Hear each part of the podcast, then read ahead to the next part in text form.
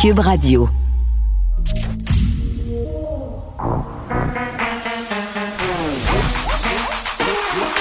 Elle a une opinion sur tous les sujets. Pour elle, toutes les questions peuvent être posées. Geneviève Peterson. Cube, Radio. Salut tout le monde, bienvenue à l'émission. J'espère que vous avez passé un excellent week-end. Il y avait deux affaires en fin de semaine, non c'est pas vrai, trois affaires sur les médias sociaux. Évidemment, euh, plein de gens aux pommes, plein de gens euh, qui étaient en train de préparer des cannes de tomates. Et personnellement, je vous comprends pas la gang. je voyais du monde littéralement avec 48 hectotonnes de tomates dans leur cours. Canner ça toute l'après-midi, comprends-tu? Faire de la sauce tomate. Puis j'adore la cuisine, mais je me suis dit, écoute, une canne de tomates euh, à l'épicerie, c'est comme une et quinze. Je comprends pas. Je comprends. C'est pas vrai. Je suis de mauvaise foi. Je, commence mal ma semaine. Là. Je commence ma semaine du mauvais pied en étant de mauvaise foi. Je sais que faire ces tomates, c'est un rituel. C'est vraiment le fun. Que ça goûte vraiment meilleur, mais quand même, c'est un travail de moine. Puis bon, euh, c'est la pandémie. On est tous et toutes un peu à la maison. Donc, c'était beau euh, de voir tout ça. En fin de semaine, ce qui était moins beau, peut-être, c'était euh, tous les posts sur la grosse manifestation qui s'est déroulée. Ça, personnellement, là, ça m'a un peu découragé. Ça m'a je pensais pas qu'il allait avoir autant de personnes. Pour vrai, même s'il y avait une partie de moi qui se doutait bien euh, que ça allait être très, très populaire, on chiffre le nombre de personnes qui, se sont rendues à la manifestation à environ 10 000. Bon, et là, évidemment, euh, les gens adeptes de la théorie du complot Hein? Tu sais, ce qui était beaucoup plus. Il était beaucoup plus. Il était, était des milliers, il était des milliards, il était, il était donc plein hein, à manifester pour euh, la liberté. Comprenez? Leur droit de, de déambuler, de se promener, euh, de se cracher d'en face. Hein? Parce que la COVID-19, c'est fini. Ça n'existe pas. C'est juste une grippe. Il n'y a pas vraiment de morts. Les chiffres sont trafiqués, les merdias, tout ça. Et, bon, je, me questionnais vendredi euh, dans le Journal de Montréal je me posais la question pourquoi ça pogne autant en ce moment les théories du complot, pourquoi on a une catégorie de gens? Puis faisons attention aussi là, c'est pas parce qu'on remet en question certaines affaires qu'on est nécessairement complotiste. Ça je trouve ça intéressant de le dire là. Moi j'ai des amis dans mon cercle qui euh, sont des gens qui ont qui sont habituellement enclin à questionner le pouvoir, qui se posent des questions, qui se disent ah cette information là, cette étude là, est-ce que ça a été fait de la bonne façon? Est-ce que ces chiffres là nous sont présentés de la bonne façon? Ça c'est une chose, questionner, se poser des questions. On peut, c'est un signe d'intelligence, mais quand tu es rendu à être dans le négationnisme, quand tu es rendu à dire le gouvernement, ben là à un moment donné, on pousse un peu fort le bouchon et tu sais pendant cette manifestation là, il y avait des gens qui serraient la main, qui s'embrassaient, euh, qui chantaient, qui criaient, qui scandaient des slogans. Il y avait même des câlins gratuits.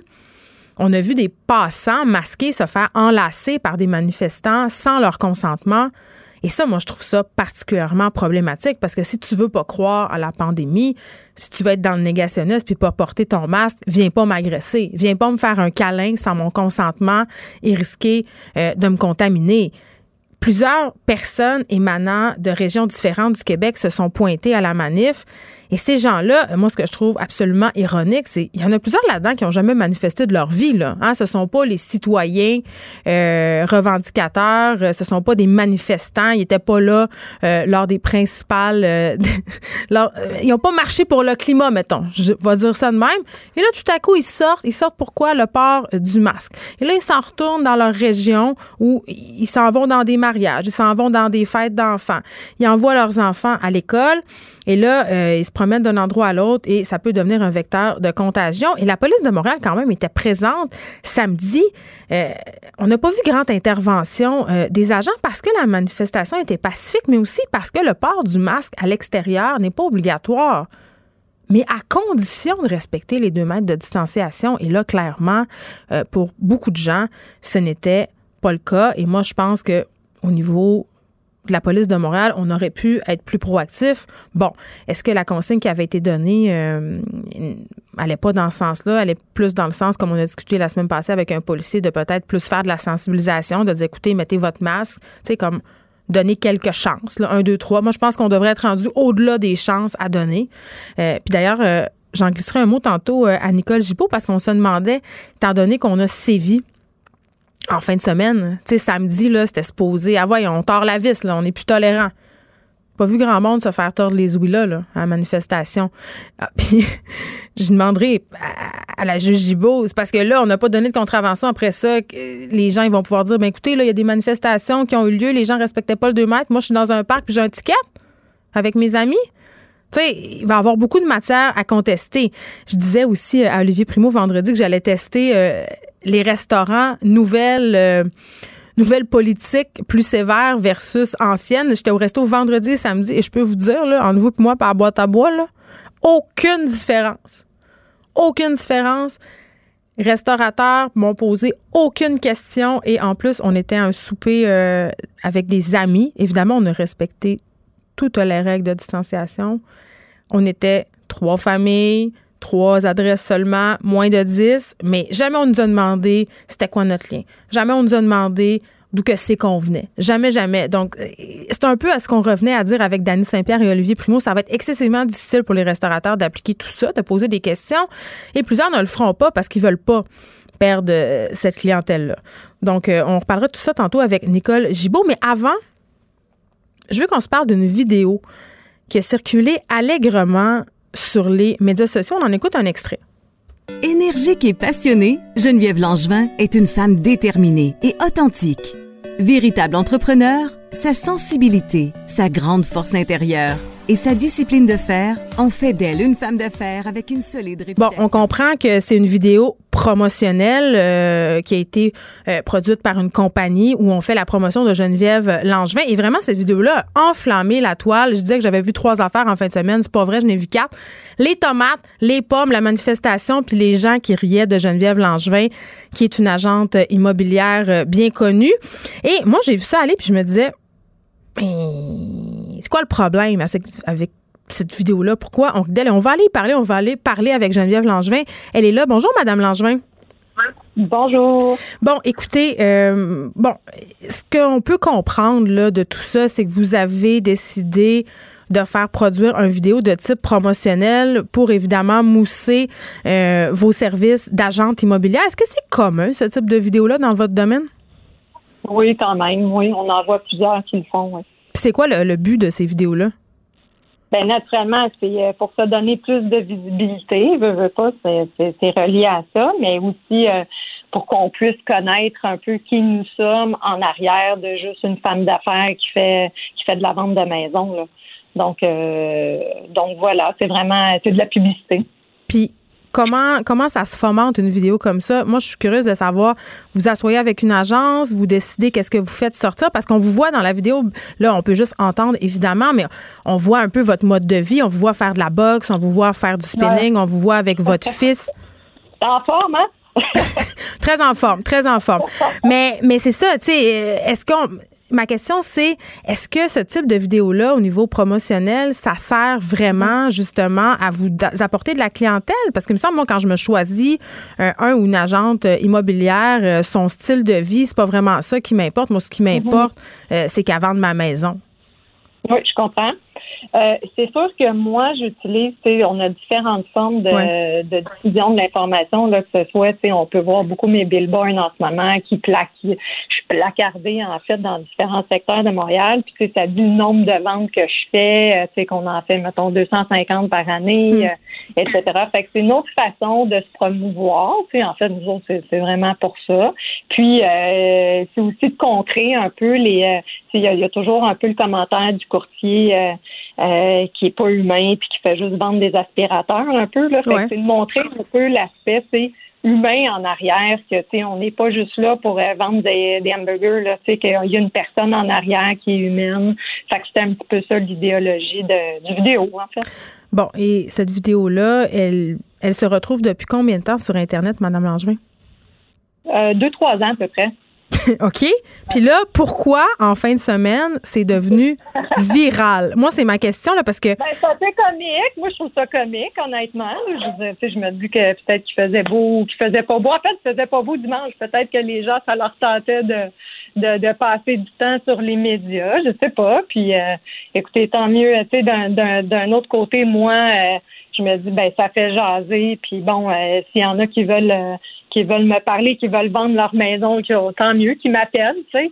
Mais euh, ça reste que, tu sais, c'est vraiment purement promotionnel, puis, euh, puis voilà, tu sais. Mais la raison pour laquelle je vous invite aujourd'hui à mon émission, c'est pas parce que vous avez fait une vidéo promotionnelle, c'est parce que vous avez fait rire de vous toute la fin de semaine.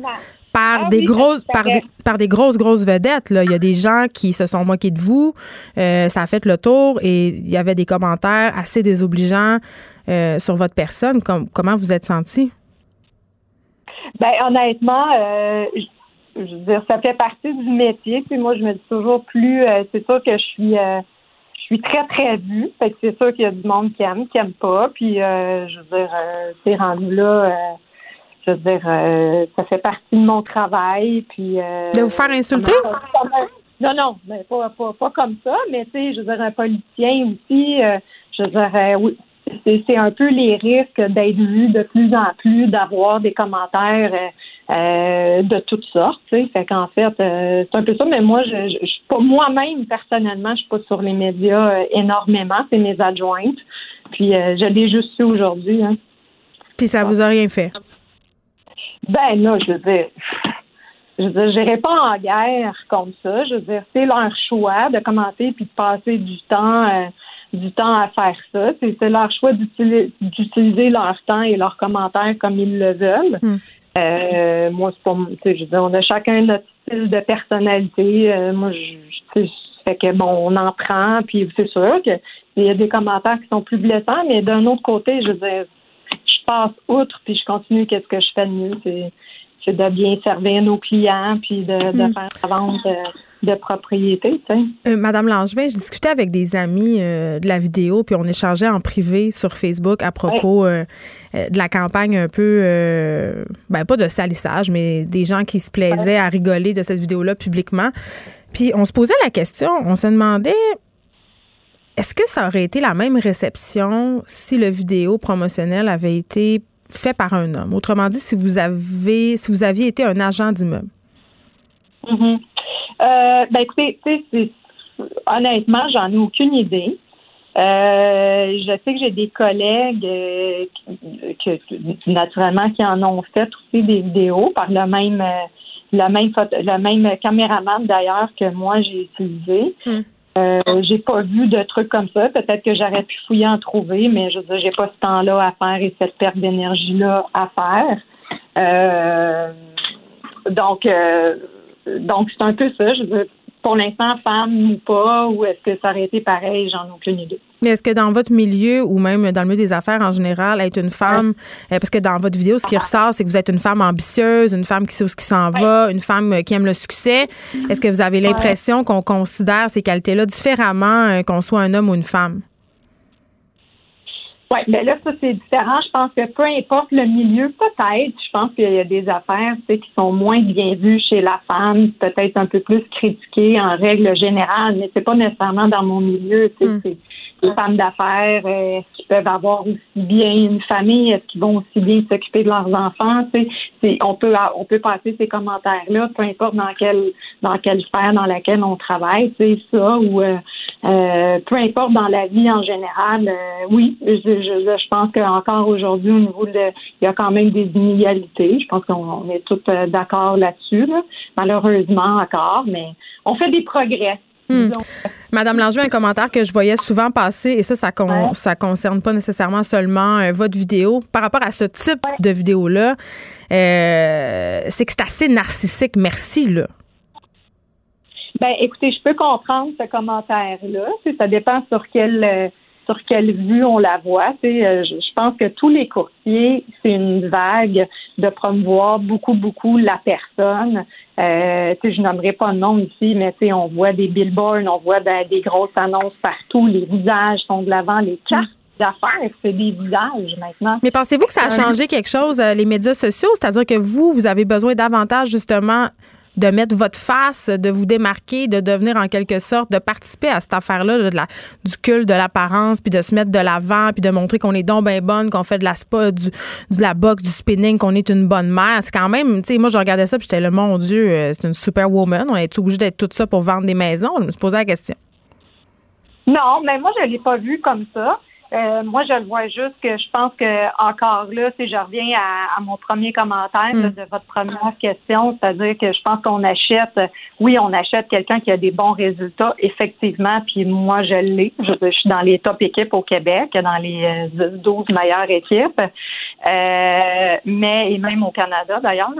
Mais ça reste que je pense qu'on veut acheter aussi une personne parce que vendre une propriété, c'est émotif pour la plupart des gens, puis ils veulent se sentir accompagnés, non pas qu'on est juste là pour des chiffres.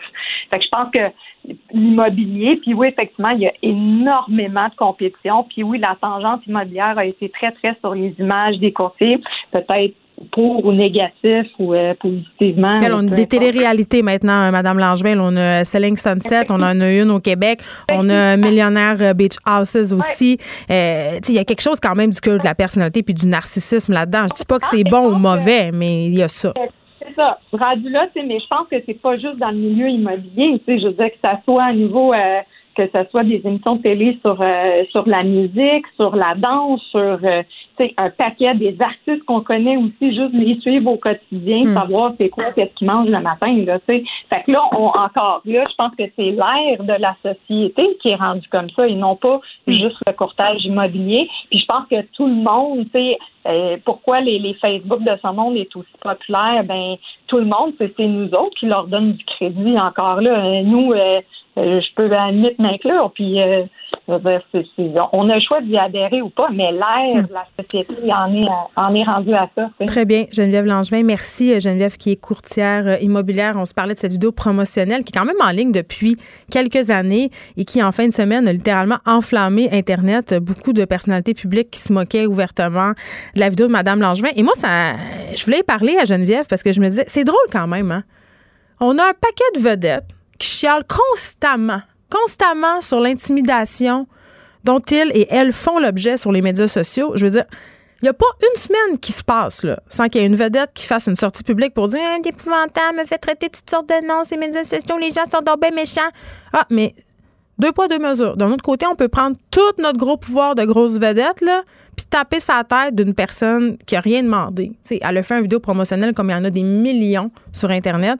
Et là, tout à coup, on prend cette fille-là, on s'achante sur elle. Heureusement, ça n'avait pas trop eu l'air de faire de dommages sur sa psychologie.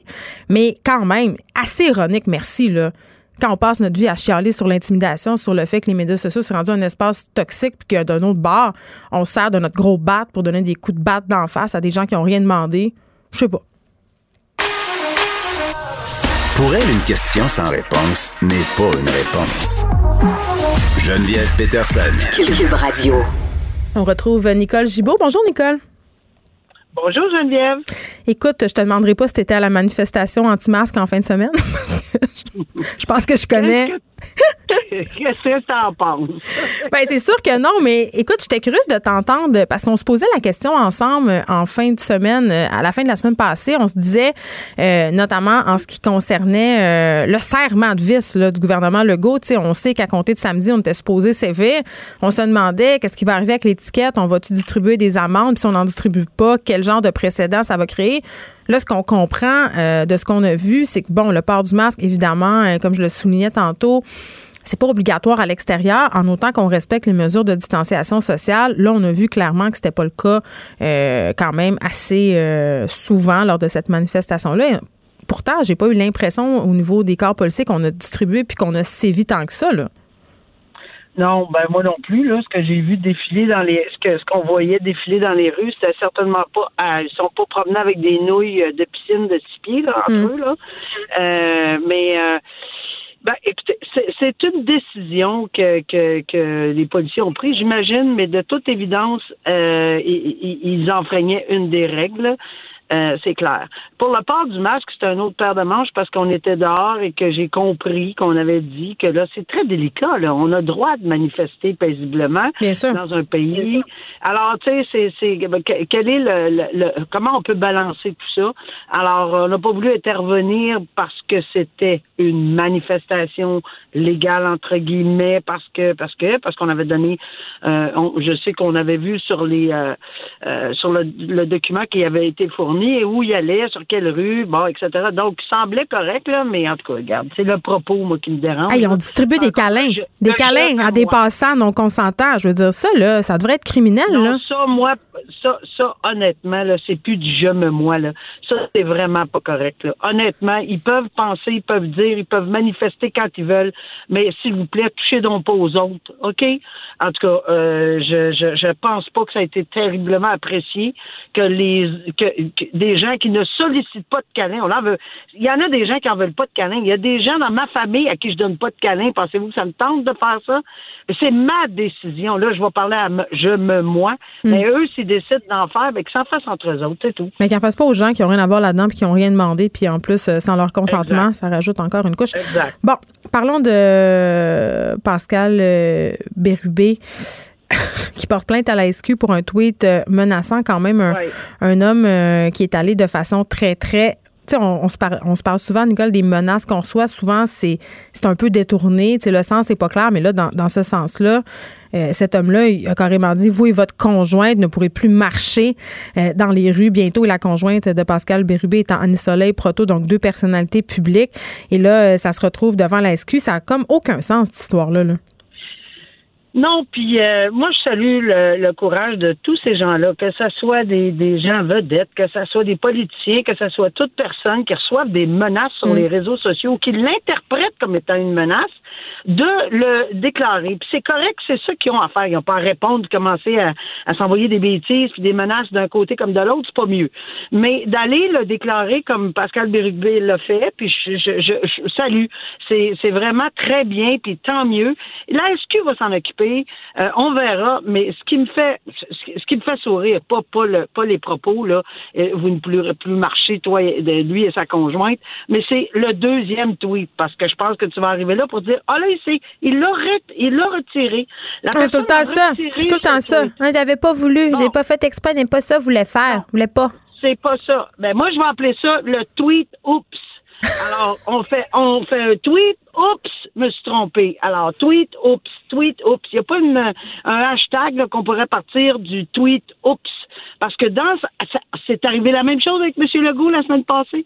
Non, c'est pas ça que je voulais dire. Je voulais dire qu'il euh, il y aurait plus de vie politique. Alors, ben on essaie toujours de se reprendre. Là, c'était pas, c'était pas marcher, c'était pas, c'était pas les jambes, c'était pas les, mais c'est assez, là. Euh, on est capable de penser avant de faire oups?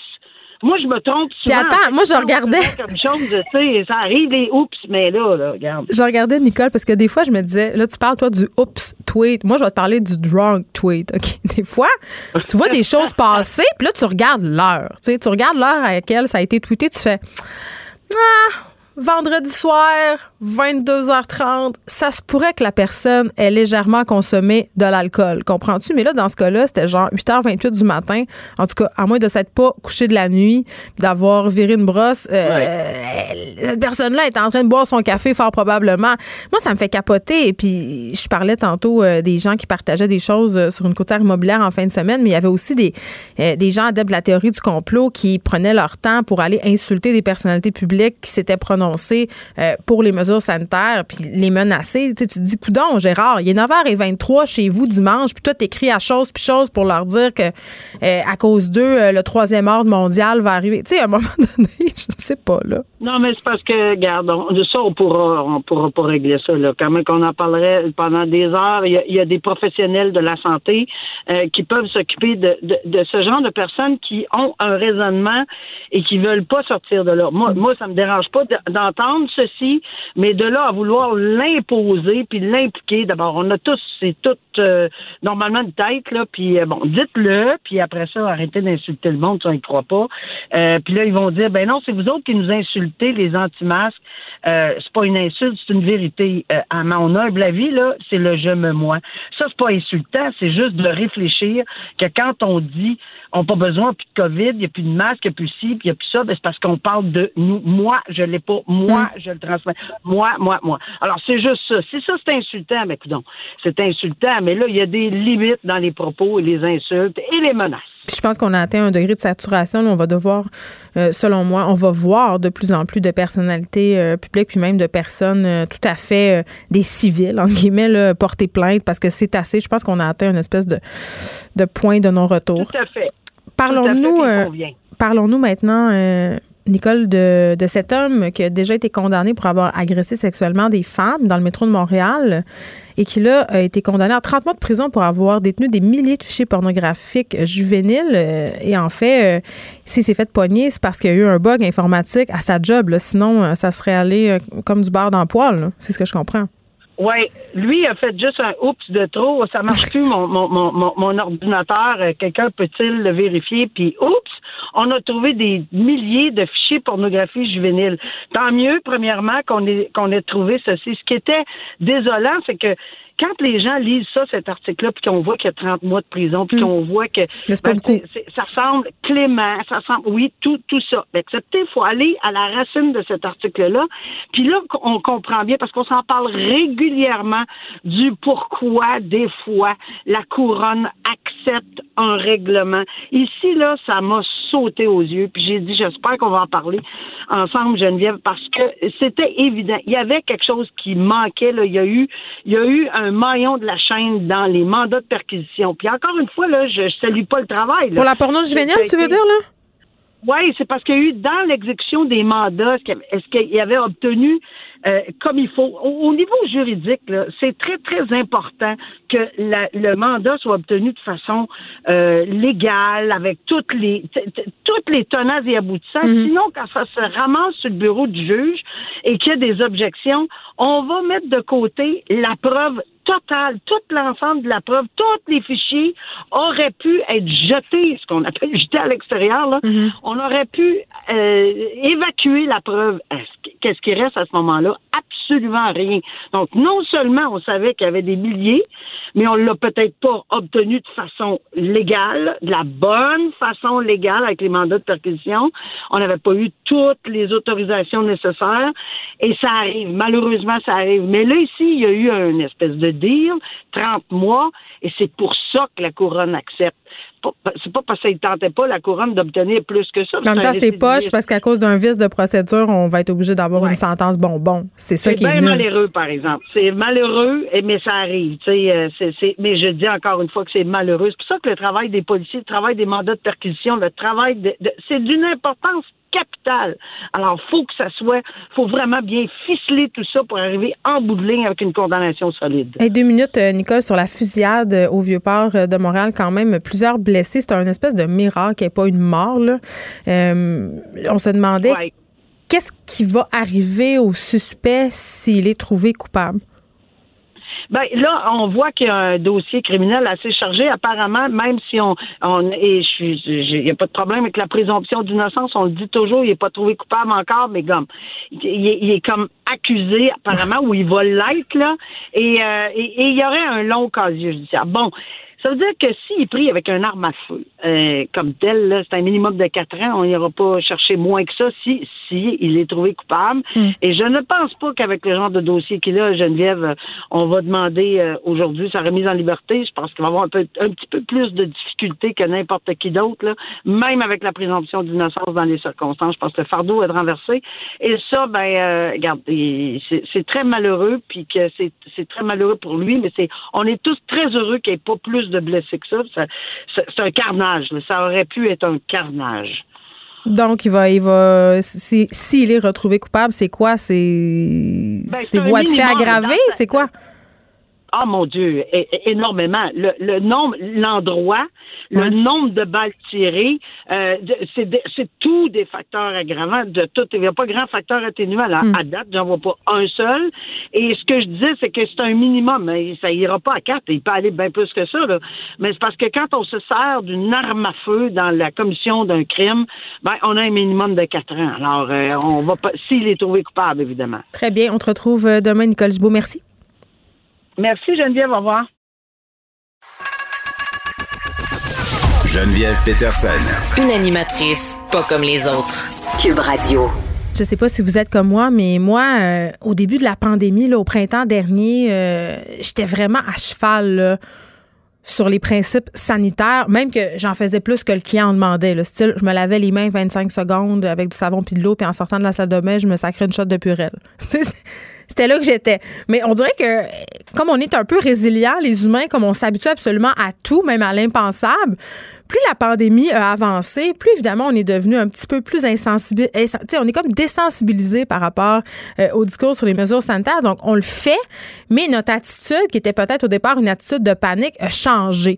C'est-à-dire qu'on stresse un peu moins avec ça. Est-ce que c'est une bonne ou une mauvaise chose? Je ne sais pas, mais je suis pas la seule parce que euh, il y a une étude qui a été menée et qui nous dit exactement ça, que notre attitude envers les consignes sanitaires du gouvernement est maintenant excessivement différente de ce qu'elle était au début de la crise, euh, selon les résultats que les chercheurs ont réussi à obtenir. Et on va parler à Kim Lavoie, qui a participé, qui est chercheur euh, pour cette étude, qui est professeur de psychologie en médecine du comportement à l'UQAM. Madame Lavoie, bonjour. Bonjour.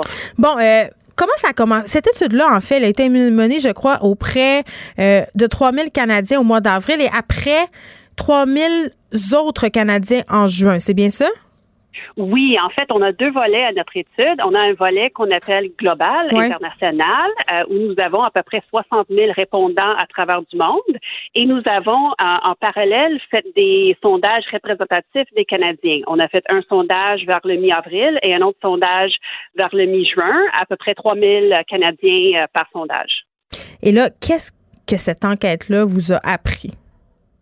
Ben écoute, plusieurs choses. Et, je veux juste mettre ça en contexte. Notre intérêt principal, c'est de, c'est de mieux comprendre et connaître euh, les préoccupations des gens, qu'est-ce que les gens pensent des mesures sanitaires, mm. c'est quoi leurs attitudes, leurs préoccupations, et aussi leurs préoccupations en lien avec la COVID-19, euh, pour mieux prédire euh, leur niveau d'observance aux mesures sanitaires. Parce qu'on s'entend que sans vaccin, sans traitement, euh, la seule chose, chose qu'on peut faire pour mm. vraiment prévenir la transmission, ça, ça, ça, se retrouve dans nos comportements collectifs. Alors, notre but, c'était vraiment mieux comprendre c'est qui qui observe aux mesures sanitaires versus non, pour justement euh, aider les gouvernements à, à peut-être euh, euh, tailorer, comme on dit, personnaliser des messages pour les gens qui ont besoin d'avoir un peu plus de motivation, un peu plus d'encouragement. Et une chose qu'on a pu constater, c'est qu'entre le mois, maintenant je vais juste parler des, de, de l'enquête canadienne, entre le mois d'avril et le mois de juin, on a regardé trois mesures sanitaires principales, euh, le lavage des mains, euh, la distanciation sociale et l'évitement des regroupements sociaux. Et on a classifié des gens entre les gens qui observaient à ces trois consignes la plupart du temps versus non. Et on a vu dans le mois d'avril que 83 des Canadiens à travers du Canada, on faisait ça la plupart du temps en avril. Mais déjà rendu en juin, ce chiffre-là a diminué à 56 on a perdu 30 des Canadiens entre-temps, dans ces deux mois-là, et c'était même avant la période de déconfinement. Alors, ça nous montre à quel point la fatigue s'installe, les gens s'habituent, ou bien leur préoccupation diminue, qu'on a aussi euh, observé dans notre étude. Donc, 30% des Canadiens en deux mois se sont relâchés, entre guillemets, c'est-à-dire au niveau du lavage de mains, de la distanciation sociale et des rassemblements. Est-ce que, est-ce que vous avez remarqué, Madame Lavoie, un groupe ou des groupes où on aurait davantage laissé aller les choses? Oui, en fait, un groupe qui est peut-être pas surprenant, c'est le groupe en bas de 25 ans. Alors, les jeunes euh, sont, euh, sont, sont, sont, moins bonnes, en guillemets, à, observer les consignes sanitaires. L'autre groupe, c'est les hommes comparativement aux femmes et les gens qui travaillent. Alors, une chose qu'on qu'on soupçonne, c'est que les gens qui doivent aller travailler, peut-être euh, à cause de, de, de, de, mm. des besoins financiers ou autres, ou les gens qui se retrouvent dans les dans les emplois qui avec plus plus d'interaction avec le public, où ils risquent une plus grande exposition, ça se peut que c'est eux euh, qui disent ben là. Euh, euh, tu sais, j'ai pas le choix, je dois me, mettre en contact avec les autres à cause de mon emploi. Alors, dans l'ensemble, c'est les jeunes, les hommes et les gens qui travaillent. Bon, je veux qu'on se parle de la question de l'école. Je comprends que pour les travailleurs, ça peut être tentant d'y aller quand même quand on soupçonne, par exemple, qu'on a un petit rhume parce qu'on a des pertes d'emploi. Euh, liées à ça, perte de revenus. Donc, euh, pour les écoles, c'est un peu la même affaire. Là. En ce moment, on a des enfants dans les écoles et j'en suis là, euh, des enfants qui ont été gardés à la maison parce que avaient un symptôme, ensuite renvoyés. Et là, ça donne un peu comme résultat qu'on sait plus trop quoi faire. les enfants sont là, mais il y a beaucoup d'enfants qui se font aussi tester pour rien. Oui, Effectivement, et je pense que c'est une stratégie que plusieurs parents et, pas seulement des parents qui adoptent non plus. On, voit que les gens qui veulent, par exemple, sortir, euh, on parle des jeunes ou des, des, des, des, jeunes des adultes qui veulent aller au bar, au restaurant, ils veulent un peu reprendre la vie normale, qui est complètement compréhensible, pour se permettre, par exemple, d'assister au mariage ou à la fête familiale en, fin de semaine prochaine. Ils vont se, se, tester pour être sûr que tout est beau avant de potentiellement exposer euh, euh, la famille ou les parents, etc. Et on voit exactement le même phénomène il y a un cas déclaré dans une école, OK, et euh, les parents, ils, se sont mis au courant, et qu'est-ce qu'ils font pour se rassurer? Ils vont tester, euh, ils se présentent pour, pour, pour se faire tester avec leurs enfants. Le problème avec ça, je comprends bien pourquoi ils font. Moi, je suis parent de jeunes enfants, et ça fait 45 minutes que mon école de mon fils, en quatrième année, vient m'appeler pour dire qu'il y a un cas dans sa classe. OK? Oh, je peux revenir à ça. Oui, c'est ça. Ça fait 45 minutes. Alors, je veux juste pour vous dire, alors je comprends pourquoi les parents veulent faire ça. Ils veulent se rassurer. Ils veulent être sûrs que bon, euh, il y a peut-être des, des, des, parents ou des grands-parents euh, de proches à la maison, mais moi, j'habite avec ma mère de 81 ans. Alors, ça pour dire, euh, c'est, une grande inquiétude pour plusieurs, mais le problème, c'est que quand on n'écoute pas des, mesures sanitaires en termes de, de procédures pour faire le testing, ça se peut que tout le monde se ramasse pour le testing en même temps euh, et, les gens qui n'ont pas vraiment besoin de se faire tester, qui bloquent la place pour les gens qui ont vraiment besoin de se faire tester. Et quand ça se rend pour l'envoi des résultats, mais il y a des délais. Oui, puis là, on l'a vu à des, certains endroits, là, 3-4 heures d'attente. Mais là, Madame Lavoie, votre fils, euh, c'est donc dire qu'il devra subir le test de la COVID et être placé euh, en isolement en attendant le résultat? Ben en fait, c'est ça que je suis en train de préciser avec mon école et selon qu'est-ce que j'avais compris, parce que c'était un appel très rapide, c'était un appel, pas une lettre pour l'instant. Euh, ils m'ont dit que non seulement il y avait un cas dans sa classe, mais aussi dans son autobus. Alors, le va-et-vient dans son autobus et on sait que ça peut affecter à ce moment-là plusieurs classes dans son école et c'est une grande école à Montréal euh, de, de, primaire. Est en quatrième année où les, la porte de masque n'est pas nécessaire. Dans mon cas, ça fait dix jours que mon fils euh, euh, fait le, le, cours euh, à distance parce qu'on a pu se faire approuver par notre médecin à cause de moi qui est à haut risque et à cause que ma mère qui est à haut risque euh, habite avec nous. Mais le problème, c'est que la plupart des familles ont des problèmes à avoir des, ces, types de lettres. Et maintenant que ça fait à peu près deux semaines qu'on a qu'on a qu'on a ça, fait deux semaines depuis la, la rentrée, là selon ma prédiction, c'est là où ça commence à. à, seulement deux semaines. Seulement deux semaines, Madame Lavoie. on est le 14 septembre. Et déjà, c'est tout un casse-tête. Je lisais ce matin euh, dans le journal de Montréal des parents euh, qui ont des enfants euh, qui ont déjà utilisé toute leur banque de vacances. Là. Et là, qu'est-ce que ça va donner comme situation, Madame Lavoie? C'est simple, vous l'avez dit. Ce sont des gens qui, par crainte de perdre leur emploi ou de perdre leur, revue, leur revenu, vont se pointer au travail, vont envoyer des enfants à l'école. Euh, euh à un moment donné, on dirait que cette rentrée-là, en tout cas, à mon sens, le plan euh, n'a pas l'air tellement de tenir la route. Là. Mais non, absolument pas. Et j'ai dit depuis le début, et, et je j'ai comme une haute voix, euh, non seulement de parents, mais aussi comme comme travailleur de la santé. Je travaille en santé publique, je suis chercheur, je, je, suis psychologue. Alors tout le côté santé mentale, il y a beaucoup de trous dans ces arguments-là. Bref, tout le plan de, de retour à l'école du Québec est complètement inadéquat, non seulement parce que Premièrement, ça fait aucun sens. On a juste à regarder les consignes pour la communauté généraux et regarder les consignes pour les pour, pour, pour les écoles et, et ça concorde pas du tout et ça n'a pas de sens. On, on, on se fie aux mêmes résultats, aux mêmes données scientifiques. Et quand j'ai entendu Arruda dire Ah, les enfants sont immunes, écoute, j'ai sauté de ma chaise. fait qu'on fait de la politique. On fait de la politique. On fait pas de la santé publique en ce moment, là. Ben, c'est ça ma crainte. Je veux pas l'accuser de ça, mais tout ce que je peux vous dire, c'est que si je me fie à, la science, si je me fie aux données, et moi, j'ai tout lu, toutes les données, et j'ai commencé tout de suite à écrire des lettres à mes écoles, mes commissions scolaires, mes politiciens, à tous les niveaux, municipal au fédéral. J'ai dit, écoute, ça ne tient pas du tout. Je vous dis, là, ça va être quelques semaines, ça va être euh, l'horreur.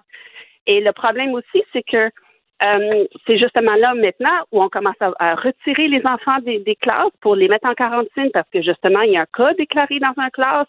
Mais qu'est-ce que les parents doivent faire? Qu'est-ce qu'ils font? C'est quoi le programme qu'ils vont prendre en ligne? À ma connaissance, n'y a rien qui est prévu, il n'y a rien qui prête pour ces enfants-là. les enfants en retrait, il ne se passe rien pour eux. Euh, c'est seulement pour l'école, le programme en ligne. Vous avez totalement raison de le souligner, Madame Lavoie. Eh, j'ai envie de vous demander est-ce que tous les élèves devraient porter un masque? Parce que moi, j'en ai trois à la maison, un en maternelle, un en cinquième année, un au secondaire.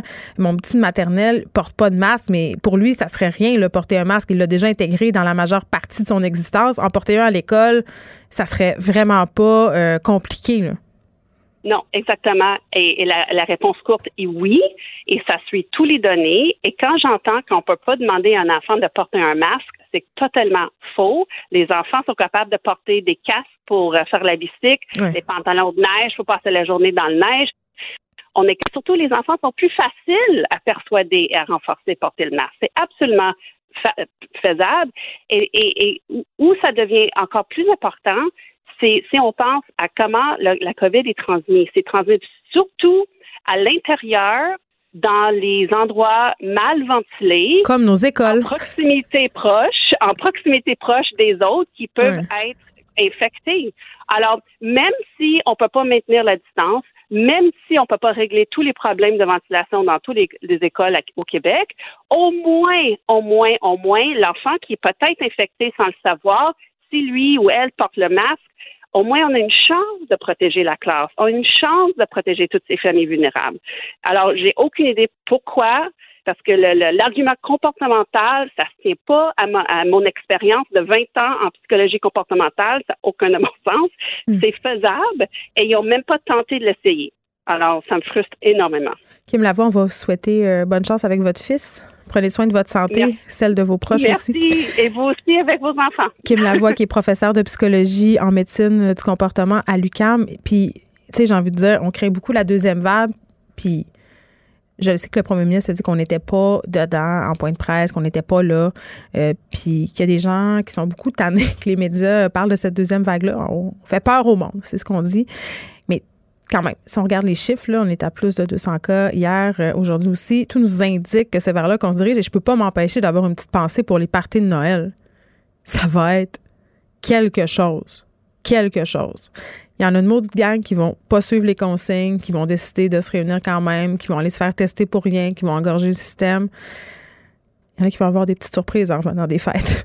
ça, c'est ma, ma prédiction, mais évidemment, euh, ça n'a rien de scientifique. C'est juste moi. Vous écoutez Geneviève Peterson. Cube Radio.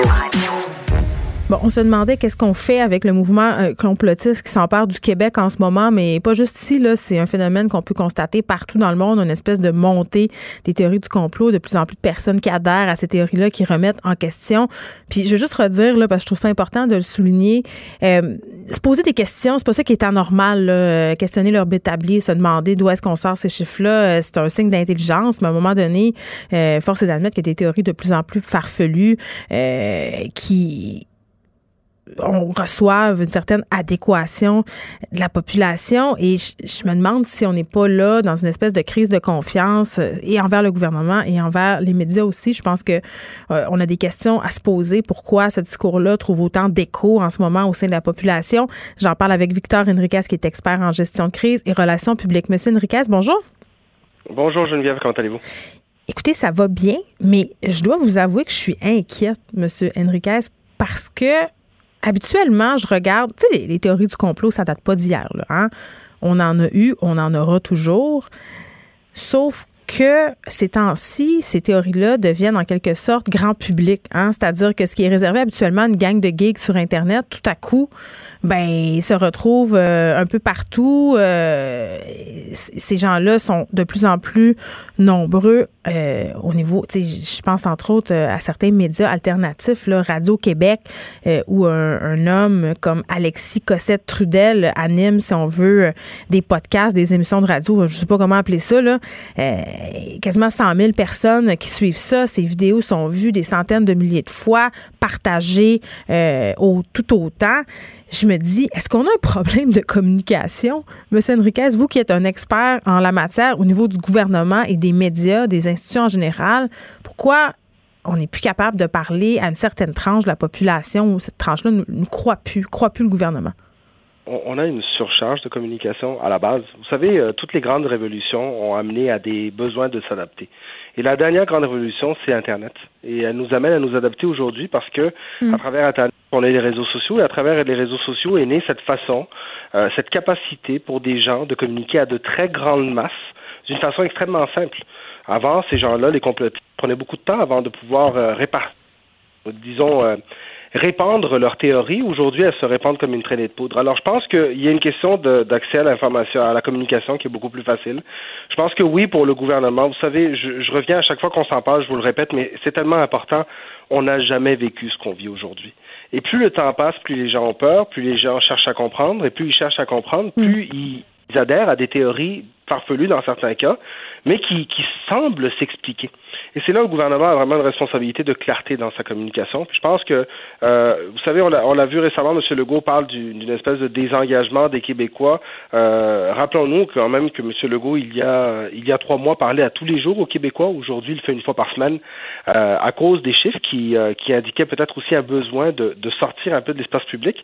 Mais je pense que vous allez voir tranquillement un retour des communications régulières parce que la meilleure façon de lutter contre les, théories complotistes, c'est de donner le plus d'informations possibles, crédibles et transparentes aux gens. Donc, de revenir peut-être euh, faire des points de presse de façon plus régulière, puis il est question aussi d'une adresse à la nation euh, très bientôt, peut-être même demain à l'ouverture de l'Assemblée nationale. Ça, ce serait une occasion en or pour M. Legault, si on veut, de remettre en quelque sorte les pendules à l'heure, parce qu'on a eu cette manifestation en fin de semaine à Montréal, plus de 10 000 personnes.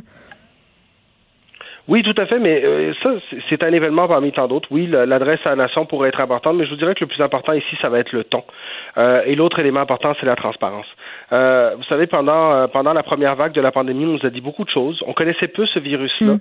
On le connaît aujourd'hui beaucoup mieux. Je pense que ce serait le temps de faire une, une mise à jour sur ce qu'on connaît de ce virus-là.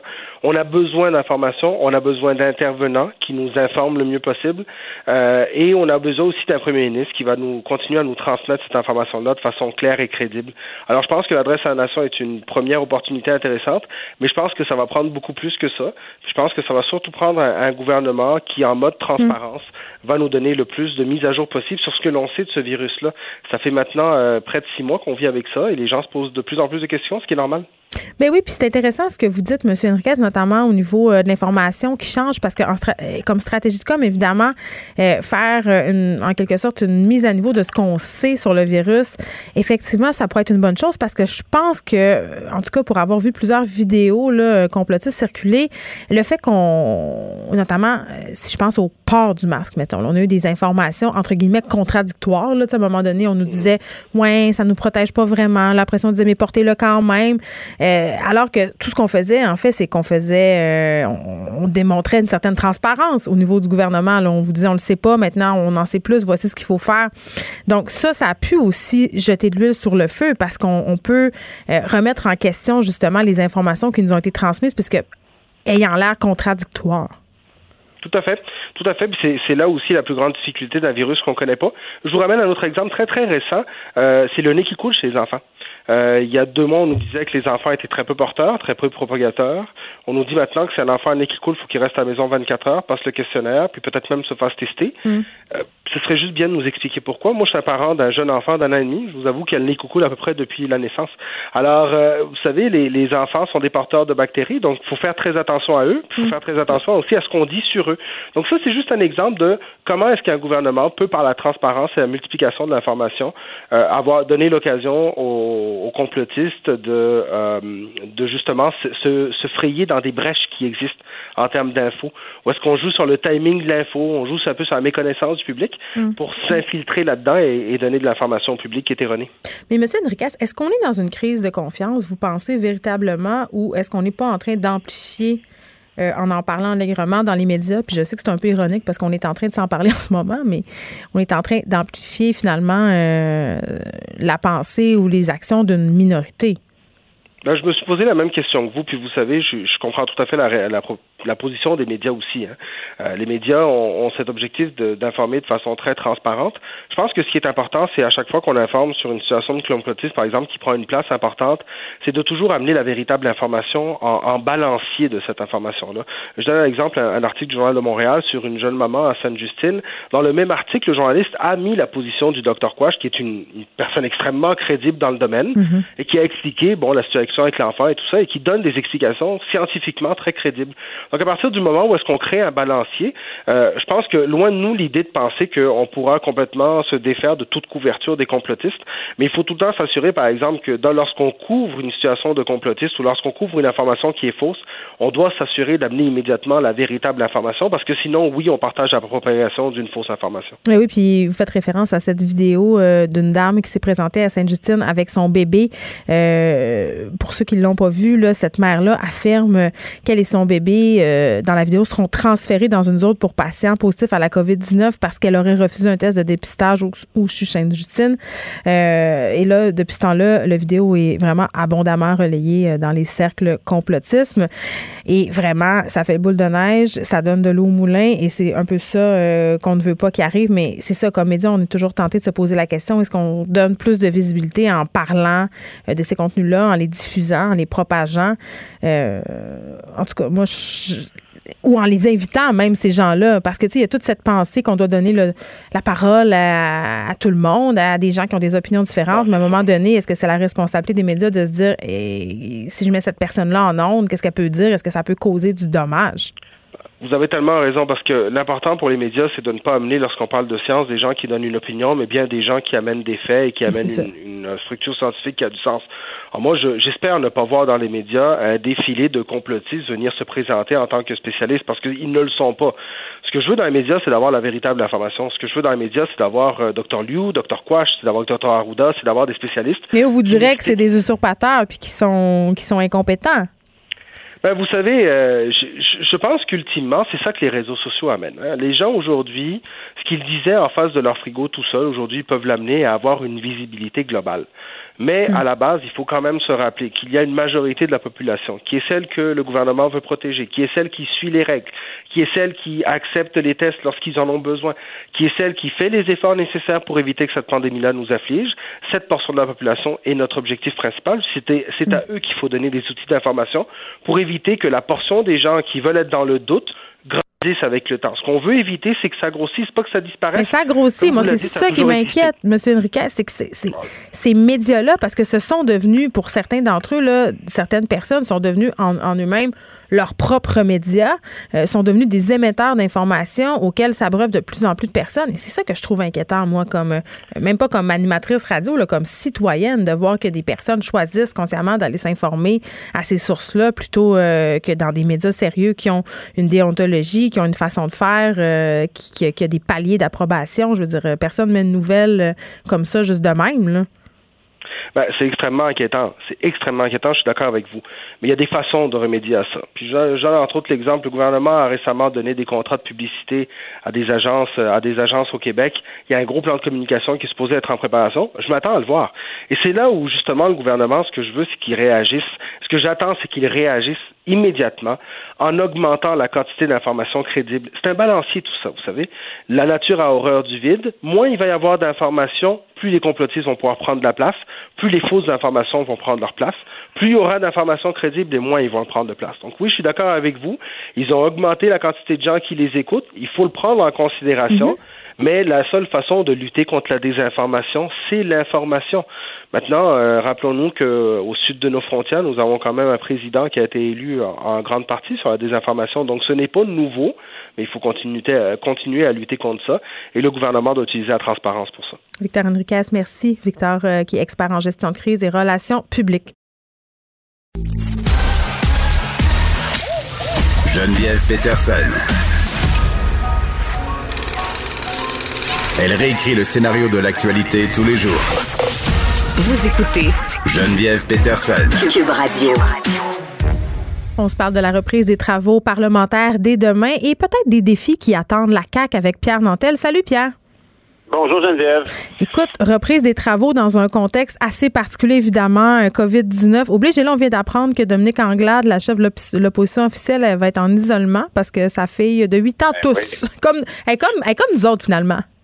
Ben oui, non, mais honnêtement, je pense que c'est peut-être une mauvaise nouvelle pour Dominique Anglade qui avait peut-être des ambitions, mais en même temps, c'est pas mauvais. Dans la mesure où y a, tu peux pas porter ton attention sur 50 000 personnes, 50 000 affaires en même temps. Donc demain, Mme Anglade sera pas là, elle aura donc tout toute la lumière les journées suivantes quand elle refera son entrée. C'est peut-être une belle occasion. De toute façon, comme tu viens de le dire, c'est une bonne manière aussi de, rappeler aux gens que tout le monde vit avec la COVID, puis qu'elle est mère, elle, est mère, puis que euh, donc son enfant est exposé et elle aussi. Donc elle se fait tester en même temps. Très beau signal, euh, très beau signal à émettre aussi. Alors pour elle, c'est sûr que c'est particulier, mais tu as raison de dire que euh, la, la CAC donc doit maintenant revenir et comme le dit Monsieur Legault à ses à son caucus la semaine passée c'est pas le temps d'être prétentieux. Hein. C'est le temps d'être rassembleur.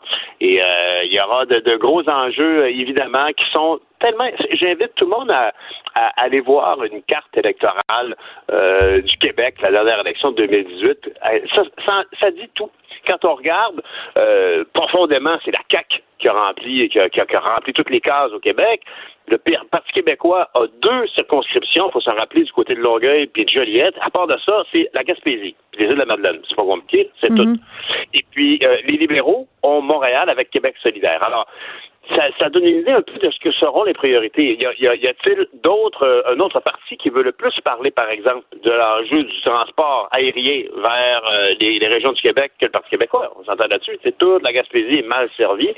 Euh, les îles de la Madeleine, même chose. Par contre, quand on veut, on va vouloir parler, par exemple, de, de, de, de la loi 61 et, ou sa successeur, avec sûrement un nouveau nom et surtout un nouveau chiffre, mm-hmm. ben là, par contre, c'est là le Parti libéral va être sur le chemin de la CAQ à Montréal et Québec solidaire va être sur le chemin de la CAQ du côté de Québec. C'est très intéressant. Là, euh, bon, évidemment, euh, M. Legault est très, très populaire. On en a déjà parlé tous les deux. Encore au sommet, hein, selon un sondage léger publié la semaine dernière, quand même 48% euh, des intentions de vote. Mais on n'est plus quand même où on était au début de la crise, là, dans le temps où Legault était quasiment un saint. Là. Vraiment, on ne pouvait rien dire. J'ai l'impression qu'on euh, surtout si on s'avance dans cette deuxième vague-là, Pierre, on sera peut-être pas si conciliant qu'au printemps dernier. Ben, en tout cas, on a bien vu, c'est ce qu'espéraient les militants de Québec solidaire. Hein? Je sais pas si tu as vu ça hier, mais quand même, euh, c'est c'est révélateur, je dirais, peut-être de la jeunesse d'un parti. Parce que tous les jeunes, n'importe quel parti, diront que les militants euh, sont quand même le moteur même d'un mouvement politique. C'est sûr que tu peux avoir une forme de, par exemple, François Legault, la CAQ, c'est profondément son idée, il l'a fondée lui-même, mhm. mais les, donc les militants peuvent être un petit peu en ligne avec lui, mais du côté de Québec solidaire, ici, moi en tout cas, je me permets, puis je vais me faire pitcher des roches, mais je me permets de dire aux militants de Québec solidaire, je comprends votre vision euh, de, de la joute parlementaire, d'une vision de société, mais essayez de faire pousser des racines dans vos, dans vos circonscriptions parce que faut toujours se rappeler que n'importe quel parti provincial, fédéral ou municipal d'ailleurs, est fondé sur une association de gens qui ont une vision politique qui partagent. Alors, il y a l'association euh, de Québec solidaire dans Schlager-Maisonneuve, puis il y a l'association péquiste de, de, de. Alors, mm. ces membres-là allez donc, assurez-vous, je comprends, il y a comme une, lutte supérieure sur des grands enjeux, répartition de la richesse, par exemple, pour Québec solidaire ou, logement social, mais est-ce que les non, mais gens... Là, attends, là, euh, oui, je comprends, il y a, ces, gens, ces enjeux-là, dis-je, mm-hmm. mais en ce moment, la relance économique, c'est ce qui devrait primer, là, à un moment donné. Euh, ben, je suis d'accord avec toi. C'est pour ça que ce que j'évoque, c'est que quand, quand les membres de Québec solidaire rouspètent parce qu'ils trouvent que leur députation, hein, Gabriel Nadeau-Dubois, Manon Massé, Christine Abri, etc., euh, sont, sont trop conciliants avec le gouvernement du Québec, ben, je me demande s'ils ont une bonne prise de température de leurs citoyens. Parce que c'est beau être Québec solidariste. moi, je suis pour les logements sociaux, là, je suis pour tout ça. C'est juste que là, en ce moment, des problèmes en ce moment qui nous nous préoccupe davantage, tu sais. Oui, remarque que toi et moi, le logement social, c'est un exemple parfait d'un enjeu sur lequel Québec solidaire devrait surtout pas lâcher le morceau, puisqu'il y, a des, y a des gens qui campent vers la rue Notre-Dame. Oui, puis l'hiver s'en vient. Ben, ça précise, ça va être compliqué, là, pas pour chauffer ça, ces tentes-là. fait que, ultimement, là, y, y, mais ce que j'évoque, c'est que quand les militants de Québec solidaire euh, s'impatientent de, de voir un ton trop conciliant dans leurs députés, ben, il faut se rappeler, allez voir les gens dans votre coin. En tant que représentant de tel ou tel parti, si vous parlez au monde dans les circonscriptions, est-ce que vous avez l'impression que les députés représentent bien les intérêts? C'est ça la question. C'est toujours, on a une vision politique, dépendamment des partis, mais parfois, il y a des choses qui sautent aux yeux.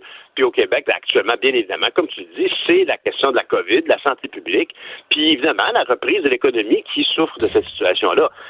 Bien, je sais pas si c'est avec toi que j'en parlais la semaine dernière, là, mais à un moment donné, quand tu es élu, tu as promis des affaires, tu avais un plan. Bon, personne ne lit ça, les plans de parti, mais il y en a quand même, tu sais, des axes sur lesquels ils veulent justement euh, pousser à un moment donné, tu te demandes à quel point tu dois avoir une tête de cochon par rapport à ça. Il faut que tu t'adaptes à la situation. Puis là, euh, on a une situation qui s'appelle une pandémie.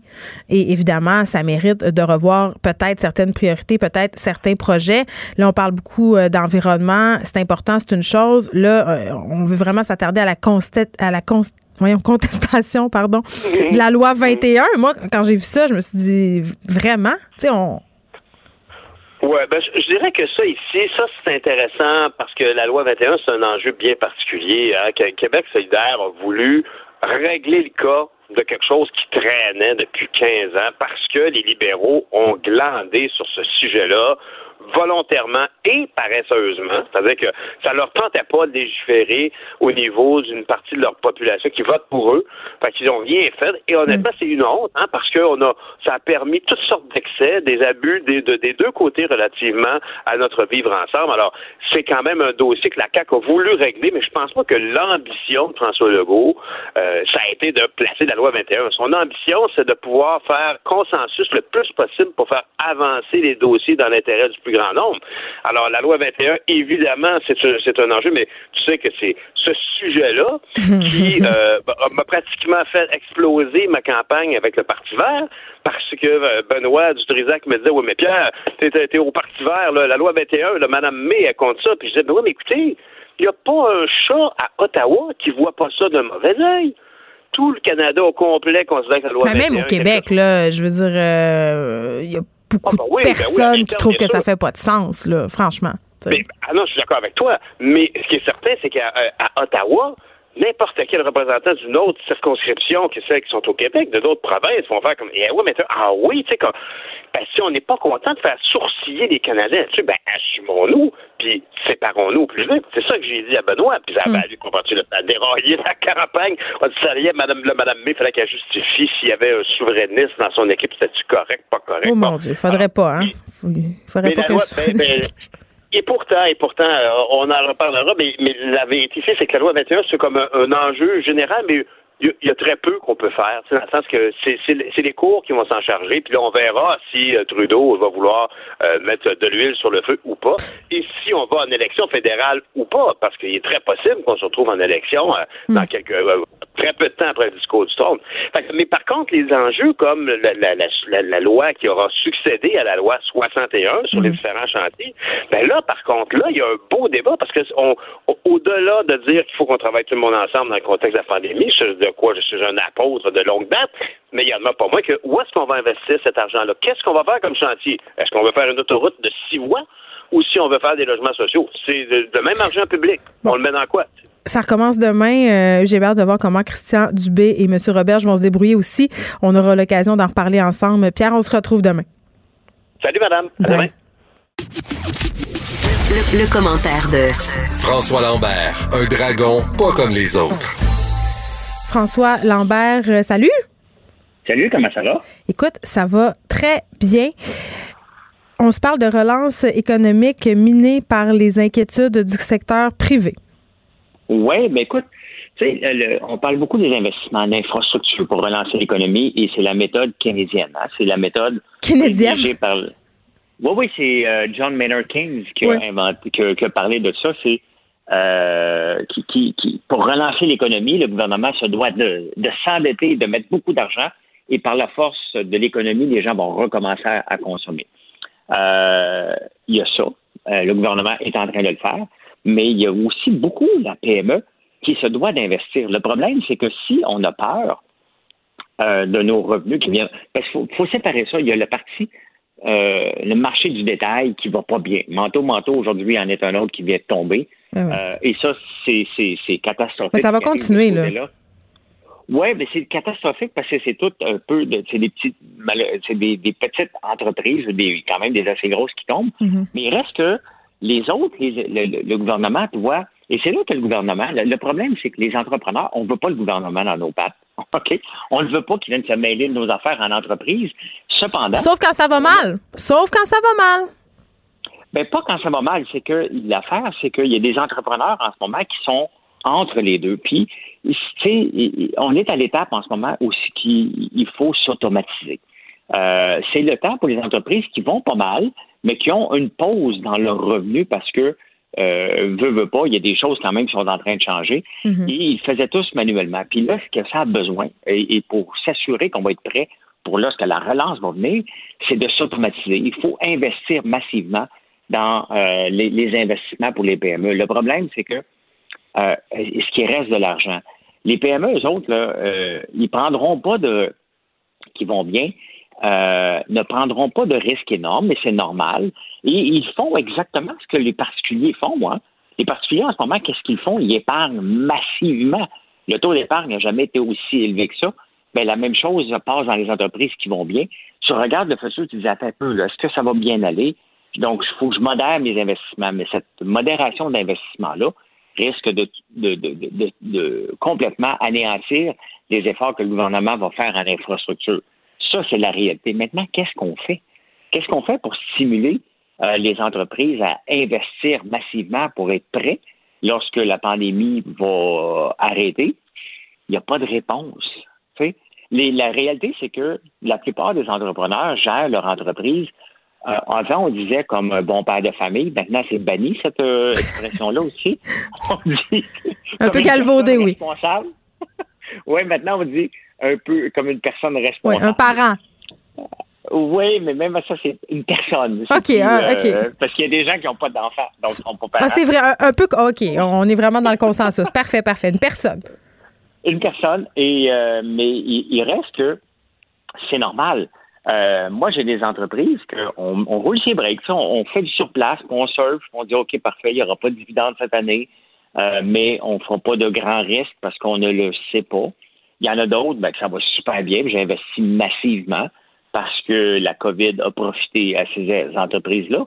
Euh, mais c'est pas donné, c'est pas tout le monde. Mais oui. Ben, je me posais la question. Euh, tu m'ouvres une porte là, puis je vais la prendre. Les entreprises qui ont vu, euh, si on veut, une transformation positive avec la COVID, euh, il y en a plein là. Il y a des histoires heureuses, un, d'autres un peu plus malheureuses. Je pense entre autres à, tu sais, cette compagnie de drogue qui, qui, a fabriqué des masques. Finalement, bon, ça a mal fini, mais il y en a qui, il y en a qui ont vraiment vu avec la COVID une façon de transformer leur production, d'aller ailleurs, de générer davantage de revenus.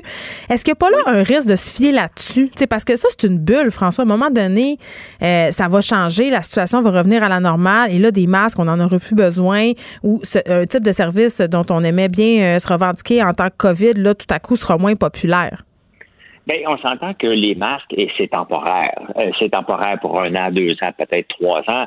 Mais à un moment donné, on va, on, se promènera pas pour le reste de nos jours avec des masques. Ça, c'est temporaire. Mais je regarde des entreprises comme Good Food, comme Cookit. Il y a beaucoup, en ce moment, le, secteur de l'alimentation est le secteur qui est le plus en, qui est mis en valeur et qu'on peut faire de, de, on, peut en profiter. Regarde ce qui se passe à la Californie puis les feux de forêt. Mm-hmm. Euh, bon, euh, ça affecte pas encore les champs, mais ça va finir par affecter parce qu'ils vont manquer de soleil. C'est rouge à San Francisco, c'est rouge partout dans, dans, dans l'Ouest. Mais si je regarde des entreprises comme Good Food, des Cookit qui sont des prêts à manger, eux autres ont eu le, vent dans les voiles. Eux autres sont en train d'investir massivement. Est-ce que le gouvernement devrait leur donner un coup de main pour exporter? Et j'ai écrit une lettre ouverte en fin de semaine à François Legault justement par rapport à ça, parce que euh, le Québec aux Québécois, pour moi, me fait peur. Et je pense qu'il faut favoriser puis aider les entreprises qui peuvent exporter et se faire connaître à l'extérieur du Québec. Si on veut avoir un Québec prospère, ça prend de l'argent neuf. Et à un moment donné, on ne peut pas juste rouler l'argent entre le Québec et nous. L'achat local, c'est bien, mais il faut aussi euh, exporter massivement. Et c'est là qu'il faut regarder le gouvernement, si on veut euh, les, investissements dans les entreprises privées, vont devoir aller dans les entreprises qui vont aller vers l'exportation. Puis là, c'est le danger. Parce que pour, sauver les, les PME qui veulent s'investir massivement, le gouvernement doit regarder le bilan. Il ne doit pas faire la même chose qu'on a fait avec la PCU, puis le donner à tout le monde. Tu dois regarder le bilan. Est-ce que tu es, en croissance? Est-ce que tu es en train d'exporter? Oui, alors tu peux te qualifier pour un investissement peut-être du gouvernement, euh, parce que le gouvernement va devoir donner un coup de main aux entreprises pour dire, regarde, ça va bien tes affaires, on va mettre la pédale au fond. Et c'est ça, le monde des affaires, j'aime bien, c'est que quand ça va bien, tu roules la pédale à plein plancher et certaines entreprises le font. D'autres n'osent pas le faire. Mais si le gouvernement donne un coup de pouce là-dedans, je pense que le, le. N'importe où. D'ailleurs, c'est la même problématique à travers le monde. Tu lis les journaux aujourd'hui, je ne sais pas pourquoi. Moi, je dirais que tout le monde a fait des sondages dans les derniers jours parce que c'est ça qui se passe partout, le, questionnement. Qu'est-ce qu'on fait? Parce que 98% des entreprises au Canada, c'est des PME. Hein? Donc, c'est des entrepreneurs. Et c'est ceux-là qu'on doit aider parce que les grosses entreprises à la Alca, il n'y en a pas tant que ça non plus. Parlons euh, des entreprises justement qui ont le pied au plancher. Là. Je ne sais pas si tu es sur TikTok par euh, François Lambert. Tu es partout sur les médias sociaux. Je pense qu'on est encore libéré de François Lambert sur TikTok. Mais ben ça me surprend. T'es sur TikTok? Non! J'en ai fait un. Oui, j'en ai fait un vidéo. Pourquoi? non. Parce que mon fils, il me dit, papa, tu devrais le faire avec ta pelle mécanique. Donc, j'ai fait. Euh, euh, je me souviens même plus de la chanson euh, Left Foot Right euh, Mon Dieu. De, voyons, de Drake. Bon, on va aller vous, on va aller mettre ça sur la page de Cube. Je pense que ça vaut la peine. Mais il y a du développement quand même dans le dossier de TikTok aux États-Unis. Oui, parce qu'ils ont jusqu'au 20 septembre TikTok pour se trouver un acheteur, sinon ils sont bannis des États-Unis. Mm-hmm. Et ils ont trouvé Microsoft, l'offre de Microsoft a été rejetée. Et c'est Oracle qui va probablement l'acheter. Oracle, qui a été choisi par Zoom, la plateforme Zoom. Oracle, c'est une base de données et euh, sont dans le cloud aussi. Et Oracle était la superstar, dire, des années 90. Hein. Les, les, ce que, euh, euh, voyons, euh, les, le saga et en ce moment Facebook, Apple, tout ça, c'était Oracle dans le temps avec Microsoft. Et euh, Larry Ellison, je ne savais pas, j'ai regardé tantôt pour le président d'Oracle. Il a 76 ans, il a l'air d'un jeune, je ne sais pas s'il est aidé par la technologie. Mais mais écoute, c'est le rebond de Oracle parce qu'on les voyait plus. Ce sont surtout euh, business, business, ils s'en dans le, le, le, consumer. Et c'est un bon choix. C'est un euh, bon choix, mais ils n'auront pas la technologie. Hein. Ils vont juste dire que les données sont dans le cloud d'Oracle. Donc, est-ce que ça va passer aux yeux du gouvernement? C'est à suivre, mais c'est toute une saga, ça, parce que, sais, on pense que le gouvernement euh, de Trump se chicane qu'avec les Chinois. Ben non, parce qu'il chicane aussi avec la France, imagine-toi donc. Euh, Tiffany est pris dans, dans la chicane parce qu'il devait être acheté par euh, Louis Vuitton. Euh, dans le très grand luxe, on s'entend. Ben oui. Et il chicane aussi avec la France. Donc, les, les Français ne veulent plus acheter Tiffany, qui est américain, parce qu'ils ont peur des représailles de Trump. Ici, c'est avec l'aluminium. Donc, ils chicanent avec tout le monde partout. Mais ça se peut qu'il y ait le prix Nobel de la paix, imagine-toi donc. Il est en nomination en 2021 pour le prix Nobel de la paix, notre cher, notre cher ami Trump, qui crée la bisbille partout, même dans le milieu des affaires et partout. Euh, c'est spectaculaire. En tout cas, euh, je ne sais pas ce qui va être conclu euh, en ce qui a trait à TikTok, mais je sais que ça donne lieu à beaucoup de, de spéculations, notamment au niveau des ados. Là, quand tu regardes ça, il y a toutes sortes de. On parlait de théorie du complot, François, précédemment à l'émission. Il y en a plein en ce qui concerne TikTok, des espèces de théories farfelues. Mais mes filles sont très, très inquiètes par rapport à la pérennité de TikTok. Elles se disent que si TikTok est banni des États-Unis, il sera banni ici aussi. Ça serait une très mauvaise nouvelle pour elles, mais une excellente nouvelle pour moi parce que je vais te dire, François, là, je suis plus qu'écœurée de à l'épicerie puis qu'elle fasse des petites maudites danses. On se retrouve demain, François. Bye. Geneviève Peterson, la déesse de l'information. Vous écoutez Geneviève Peterson, Cube Radio. Cube Radio. Cube Radio. En direct à À la Maison-Blanche, vous regardez. En 2, 1 et Q. 14h30, j'aurai la chance d'aller la retrouver à 7h précise, 14h30 du lundi au vendredi. Geneviève Peterson, que je retrouve dans son studio à Cube Radio. Salut Geneviève. Bonjour Julie. Alors, je suis très heureuse de te retrouver pour euh, cette nouvelle saison l'après-midi. Et tu voulais nous parler de cette publicité que tu as aperçue d'Epiderma, qui voulait souligner son 20e anniversaire euh, ça te fait, euh, ça te consterné en fait, ou ça t'a même choqué, j'ai envie de dire? Ben, j'ai envie de dire moi que ça me fait lever le poil sur les bras puisqu'on parle d'épiderma, Julie. Euh, écoute, je pense que tout le monde est au courant là. on est ciblé sur les médias sociaux, c'est-à-dire qu'on établit notre profil, notre âge, ce qu'on aime consommer, si on a des enfants ou non, et on peut même établir un peu aussi notre écart, le, le revenu hein, qu'on génère chaque année. Et euh, les médias sociaux se servent de ça pour nous présenter des publicités ciblées. Et bon, moi, je suis une mère de famille. Je pense que c'est assez clair quand on regarde mon feed Facebook. Et j'ai vu cette pub surgir d'Epiderma où on proposait, en fait, un soin anticellulite et un soin de remodelage pour célébrer les 20 ans de la marque, de la bannière. Euh, puis jusqu'à maintenant, pas de problème avec ça. Moi, je n'ai rien contre les interventions esthétiques. Je n'ai rien contre le, mhm. le remodelage. Euh, si des femmes désirent, je sais pas de moi. quoi que ce soit. ben, tu sais, à un moment donné, on peut faire des choses. Moi, c'est pas ça que je remets en question. Ce que je remets en question, c'est les femmes qu'on cible, à savoir les nouvelles mères. Parce que sur l'image de cette publicité-là, Là, je vous parle de Facebook, mais c'est une image aussi qui, dès qu'on va sur le site d'Epiderma, on a ce qu'on appelle une fenêtre pop-up. Donc, c'est une, fenêtre qui surgit. Hein? Euh, et on voit cette publicité-là. On voit une jeune mère de famille qui tient son bébé dans ses bras. Et elle, ce bébé-là, là, on peut le voir, il a moins de six mois. OK? Ça fait même pas six mois qu'il est sorti du ventre de sa mère et on voit cette très belle femme-là, jeune, qui, selon moi, ne doit pas avoir grand cellulite. Julie, là.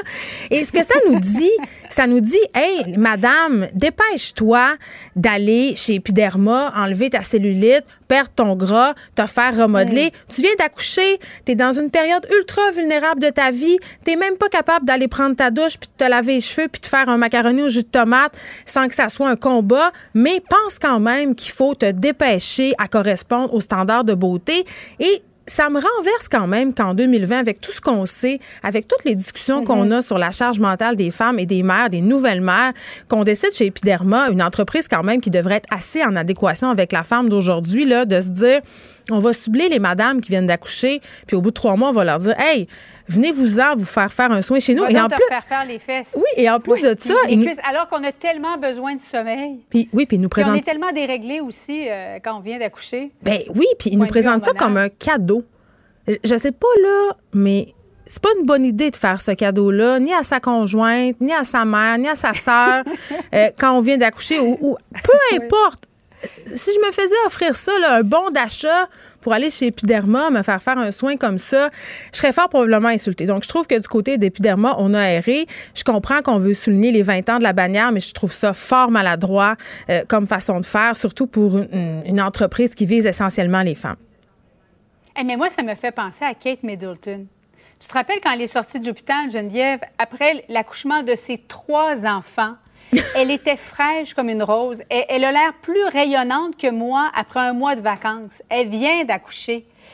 Ben, euh, moi, quand j'ai vu cette publicité-là, je me suis dit, c'est comme Kate Middleton qui vient d'accoucher. Mon Dieu, qu'elle avait, elle avait l'air donc reposée. Mais ben, c'est sûr que, bon, la princesse euh, Kate, quand elle sort de l'hôpital, on s'entend qu'elle a eu droit au CCM complet, le maquilleur, coiffeur, stylisme. Mais ça met une pression indue encore sur les mm. femmes de devoir se conformer à une certaine image. C'est comme si il fallait pas que ça paraisse. Hein? Il, ne fallait pas que ça se voit qu'on vient d'accoucher, qu'on vient de donner la vie, qu'on n'a pas nécessairement une taille. Et elle le dit, Kate Middleton, elle le dit qu'elle portait une gaine, qu'elle portait un corset pour cacher son ventre. Bon, on sait que les tableaux britanniques sont excessivement féroces et que ça aurait probablement fait le tour du monde, tu sais, une flèche sur sa bedaine.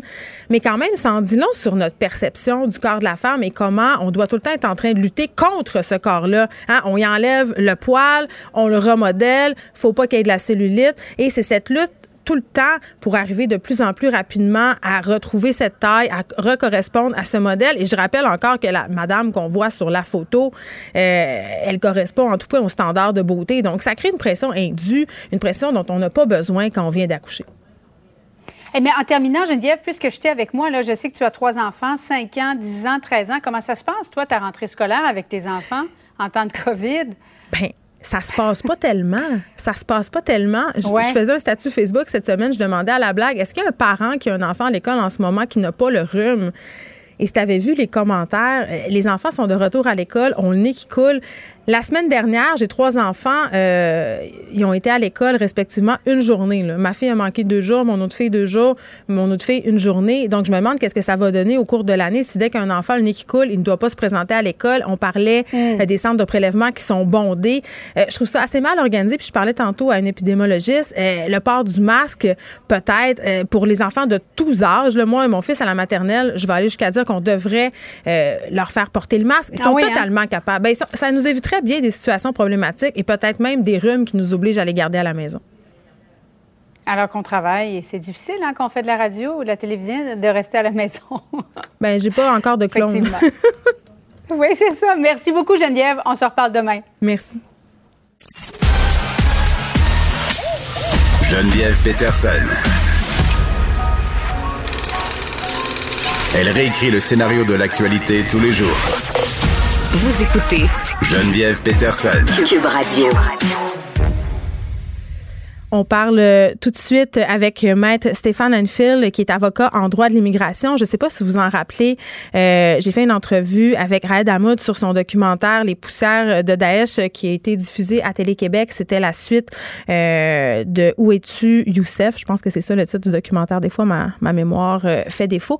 Mais on s'était lancé dans une discussion parce que, évidemment, les gens qui quittent pour la Syrie pour aller euh, faire toutes sortes de choses. Je veux pas que nécessairement qu'on parle de djihad. Bon, c'était où Youssef? J'étais proche. euh, ces gens-là qui quittent pour la Syrie pour faire toutes sortes de choses, donc pas nécessairement le djihad, j'allais dire. Euh, ben il y en a qui restent poignés là-bas. Il y en a aussi euh, qui meurent au combat, mais qui laissent derrière eux des femmes, des enfants. Puis qu'est-ce qu'on fait? Avec euh, ces gens-là? Est-ce qu'on les ramène? Euh, ça pose toutes sortes de questions, des questions de sécurité notamment, mais aussi euh, des questions humanitaires. Et donc, Maître Enfield et le NPD ont interpellé le gouvernement Trudeau ce matin concernant la situation de ces enfants-là, de leurs parents canadiens qui vivent dans des camps de détention en Syrie. Maître Enfield, bonjour.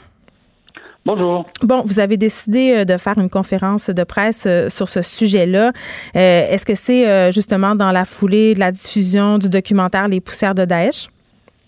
Absolument. En fait, on voulait mettre le gouvernement Trudeau face à ses propres contradictions parce que on se souviendra que déjà depuis plus d'un an, le gouvernement de Justin Trudeau martèle sans cesse qu'il est impossible pour les Canadiens de se rendre en Syrie afin de rapatrier les enfants canadien. Mm. Euh, pourtant, euh, plusieurs pays l'ont fait. Et euh, avec la diffusion du film ben, Les poussières de Daesh, on voit que des, des, des, gens, donc des membres de la famille, ont pu, eux, se rendre dans les camps, avoir accès aux enfants, mm. rencontrer les dirigeants kurdes. Et les dirigeants kurdes à la caméra le mentionnent très bien. Hein. Dès que les gouvernements canadiens vont rentrer en communication avec eux, ça va leur faire plaisir de les accueillir et de leur remettre les enfants qui, dans les faits, sont canadiens.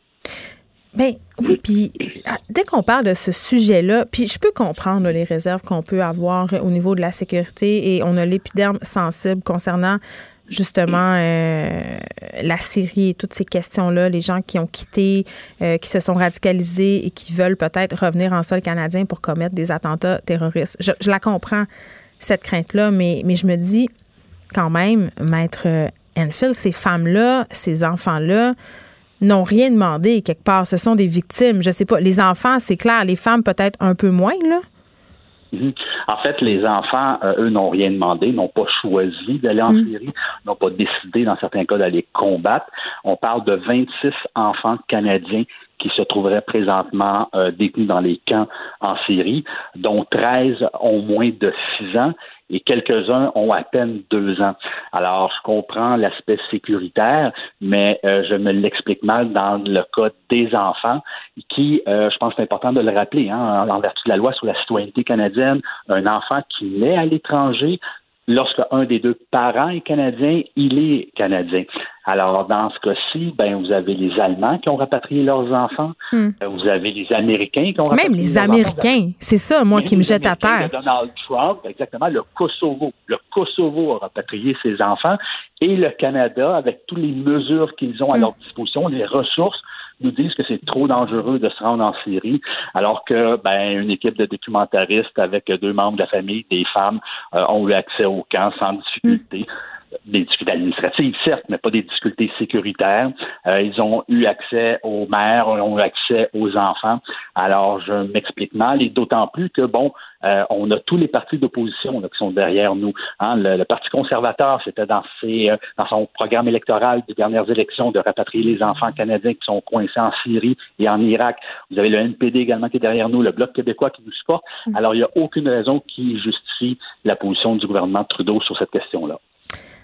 Bon, euh, dans le documentaire, quand même, euh, il y a une scène euh, assez perturbante. En tout cas, moi, ça m'a perturbé où on voit justement l'ex-femme d'un djihadiste qui a été tué nous dire qu'elle a choisi d'aller là, qu'elle voulait vivre euh, la, charia, la loi islamique, qu'elle ne se voyait pas revivre dans le monde occidental. En même temps, les conditions de détention dans, ben, c'est pas de la détention, mais sont dans des camps de réfugiés, c'est pas mal la même chose. Les conditions sont absolument euh, effroyables. Donc, en ce sens-là, ces femmes-là veulent revenir, mais ne semblent pas vouloir se réadapter, si on veut, à la société occidentale. Je pense que c'est ça aussi qui fait peur aux gens. Les gens se disent, mais ramener les enfants, laisser leur mère là-bas. Oui, ben en fait, euh, deux choses. La première, ce n'est pas un camp de réfugiés, ce sont vraiment des camps de détention. Euh, les personnes ne sont pas libres de leur mouvement, ils ne peuvent pas quitter le camp comme bon leur semble, ils sont vraiment détenus dans les camps. D'autre part, il n'est pas question ici euh, de rapatrier les parents. il est question de rapatrier les enfants. Dans bien des cas, c'est le père canadien qui est décédé et donc la mère n'a aucun statut au Canada. Et le Canada n'a aucune obligation de rapatrier des gens qui n'ont aucun statut au Canada. On parle vraiment de citoyens canadiens, d'enfants qui, eux, ont un droit en vertu non seulement de convention, mais en vertu de la Charte canadienne des droits et libertés. Hein. Ce sont des enfants canadiens, ils ont le droit d'avoir accès à mm. leur pays. Alors, la position du gouvernement Trudeau, je le dis, je le répète, mais c'est comme si le message qu'on envoyait, c'est qu'il y a deux types d'enfants canadiens. Il y a nous et il y a eux. Alors, je trouve que c'est inacceptable comme situation, d'autant plus que, vous l'avez dit, hein, les conditions de détention dans ces camps-là, c'est épouvantable. Euh, l'eau est insalubre, manque de mm. nourriture, violence. Alors, c'est des endroits qui, euh, qui ne sont certainement pas propices pour le bien-être des enfants et il y a urgence d'intervenir. Mais Maître Enfield, comme avocat, euh, comment, comment on fait pour essayer de rapatrier ces, ces enfants-là? Parce que c'est de la paperasserie à n'en plus finir. il y a un aspect très politique aussi. C'est tendu en ce moment. Absolument. Alors nous, on avait tenté, ben, on l'a vu dans le documentaire, donc d'envoyer euh, les membres de la famille faire signer certains documents euh, aux, maires, donc des affidavits, qui feraient en mhm. sorte qu'on aurait pu par la suite obtenir certains documents, dont des passeports canadiens, pour après ça nous-mêmes aller récupérer les enfants. Malheureusement, les autorités kurdes refusent que les prisonnières signent quelques documents que ce soit si ce ne sont pas des documents qui sont remis par les autorités canadiennes. Alors non seulement on, on se bute à cette position des autorités kurdes, mais d'autre part, on se bute aux, embûches et, aux bâtons euh, dans les roues du gouvernement euh, Trudeau, parce que, bon, nous, ce qu'on veut bien, c'est de pouvoir rapatrier les enfants. Hmm. On est même prêt à le faire nous-mêmes, mais cependant, on a besoin d'un appui, on a besoin de la collaboration du gouvernement et non pas l'inverse. Alors, les autorités kurdes attendent simplement un coup de, un coup de fil des Canadiens, dire qu'ils veulent justement faire en sorte de sortir leurs enfants et euh, ça va ça va se faire. Malheureusement, le gouvernement ne pose pas ce geste-là. C'est quand même ironique quand on sait que les probabilités pour ces enfants-là, s'ils demeurent où ils sont, euh, c'est la radicalisation. Ça, ça, deviendra des petits soldats. Absolument. Je veux dire, on, on n'est pas du plus. On sait que dans les camps, il y a encore beaucoup euh, de, de, de, violence, il y a encore beaucoup mm. d'endoctrinement. Et euh, justement, lorsqu'on a des jeunes enfants qui sont là, et je pense qu'il faut le répéter, hein, il y en a 26. Là, on ne parle pas d'histoire de 1000 et, des petits, Des petits enfants. 26 enfants dont 13 ont moins de 6 ans, alors qu'on vient de pas me faire croire que ces enfants-là sont radicalisés, que ces enfants-là sont déjà endoctrinés et que ces enfants-là constituent une menace à la société canadienne. Au contraire, je pense qu'il n'y a pas un enfant qui ne mérite pas d'avoir le soutien, d'avoir la sécurité, de vivre justement en toute sécurité, ce que ces enfants-là ne vivent pas présentement. Matt Stéphane merci, avocat en droit de l'immigration. Euh, puis, tu sais, juste pour qu'on qu'on prenne bien conscience de ce qui se passe en ce moment. Il faut savoir que depuis cinq ans, euh, le groupe armé État islamique a accueilli des sympathisants du monde entier. Il y a des dizaines de Canadiens qui ont quitté le pays pour se rendre euh, en Syrie, en Irak aussi. Plusieurs euh, d'entre eux ont défrayé la manchette, des très jeunes Canadiens, souvent au cégep, qui partaient. Puis pour l'avoir vu, le documentaire Les poussières de Daesh, je me demande à quel point tu sais dans quoi tu t'embarques quand tu décides de fuir ton pays à 17, 18, 19, 20 ans pour aller vers une espèce de cité utopique. je pense que rendu là-bas, euh, plusieurs d'entre eux ont déchanté. Puis évidemment, là-bas, c'est le mariage forcé dans bien des cas. Euh, des gens qui ont des enfants. Et là, depuis la fin des combats entre euh, l'État islamique puis la coalition internationale, ben, ces enfants-là sont poignés. Puis il l'a dit, Maître Anfield, sont poignés dans des conditions absolument dégueulasses. Et puis je comprends pas comment le gouvernement Trudeau peut laisser faire ça, alors que même du côté euh, de l'administration Trump, on va chercher les ressortissants. On a compris qu'aller chercher ces gens-là, c'était enlever euh, de potentiels futurs soldats de l'État islamique. Et puis la déprogrammation, pour vrai, les experts s'entendent pour le dire, c'est tout à fait possible. Et à deux ans, un enfant, il n'a rien demandé et il n'est certainement pas radicalisé. Joignez-vous à la discussion. Appelez ou textez le 187 Cube Radio 1877 827 2346. Hello. Il serait sérieusement temps d'envisager la décriminalisation et même la légalisation des drogues au Canada, selon l'expert Jean-Sébastien Fallu, à qui on parle immédiatement. Monsieur Fallu, bonjour.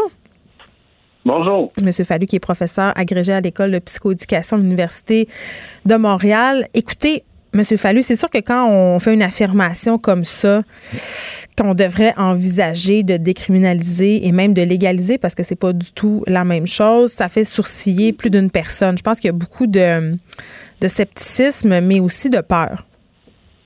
Ben oui, tout à fait. Puis une lettre d'opinion dans un journal euh, de moins de 1000 mots, ça permet vraiment pas d'entrer dans toutes les nuances, les explications. Puis effectivement, le mot légalisation, fait peur, puis je comprends très bien pourquoi, parce que je pense d'abord et avant tout, on imagine peut-être euh, de l'héroïne vendue au dépanneur à côté de, de l'alcool, mais c'est pas de ça dont il s'agit. Là, c'est effectivement, je pense qu'il y a un point de départ qui commence à faire un consensus dans la population et qui en est tout un dans la communauté scientifique et médicale, c'est que la criminalisation euh, des drogues euh, est non seulement inefficace, euh, mais non seulement qu'elle est inefficace, elle est impossible euh, vraiment à, atteindre l'éradication des drogues. Là, puis ce que ça fait, c'est que ça cause plus de dommages que la drogue elle-même. Euh, et là, ben, la question, c'est de savoir qu'est-ce qu'on fait, qu'est-ce qui est mieux pour éviter les effets néfastes puis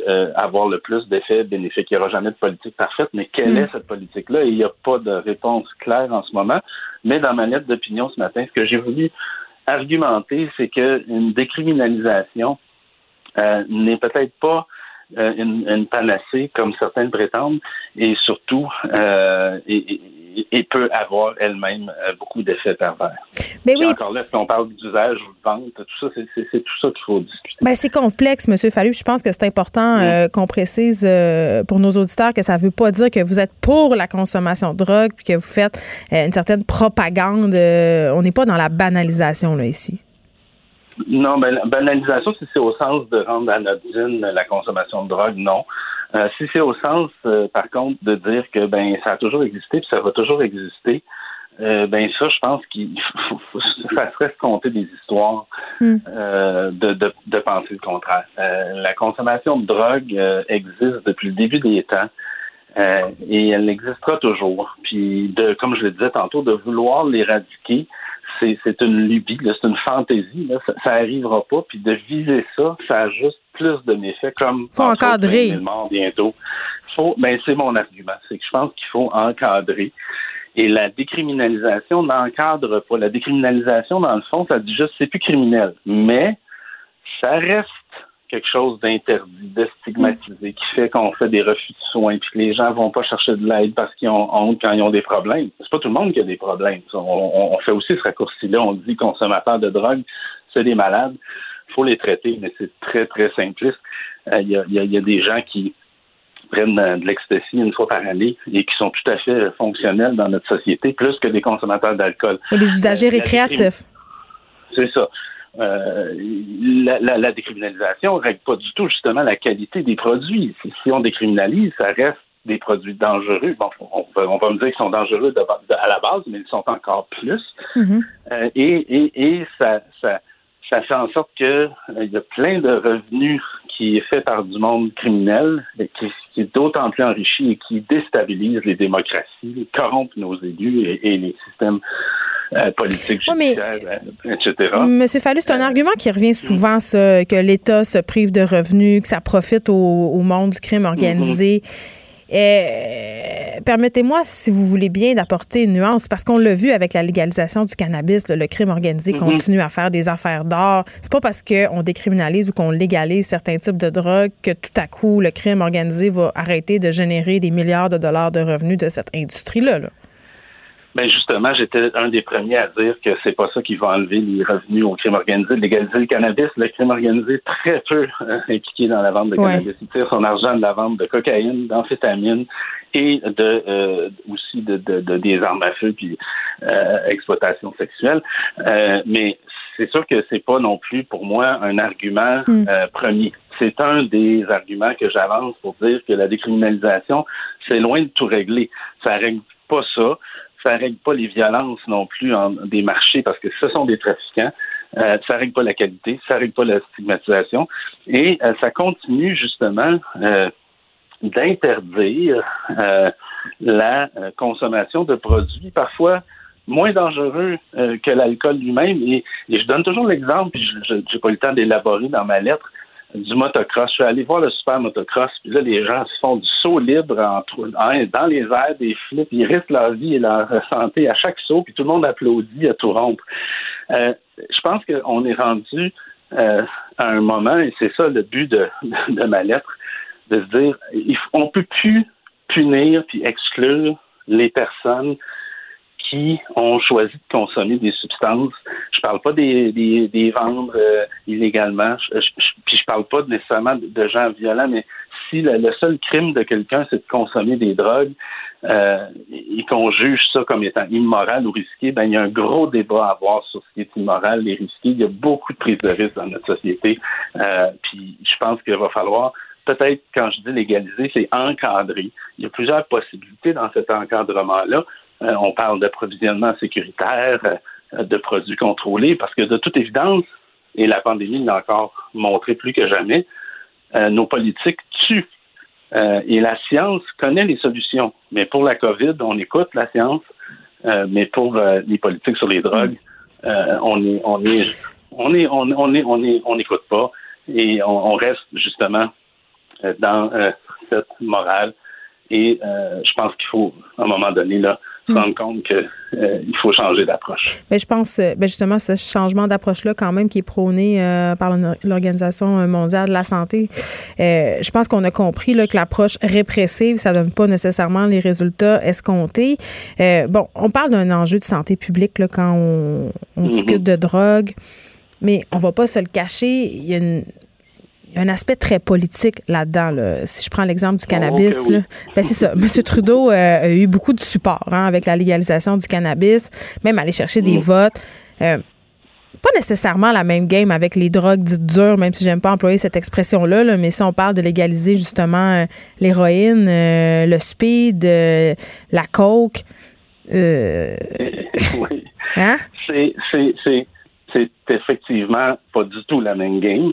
Et encore une fois, euh, je dirais que c'est un peu l'objectif euh, de, de, ma démarche, euh, de, de, rendre politiquement inacceptable le statu quo.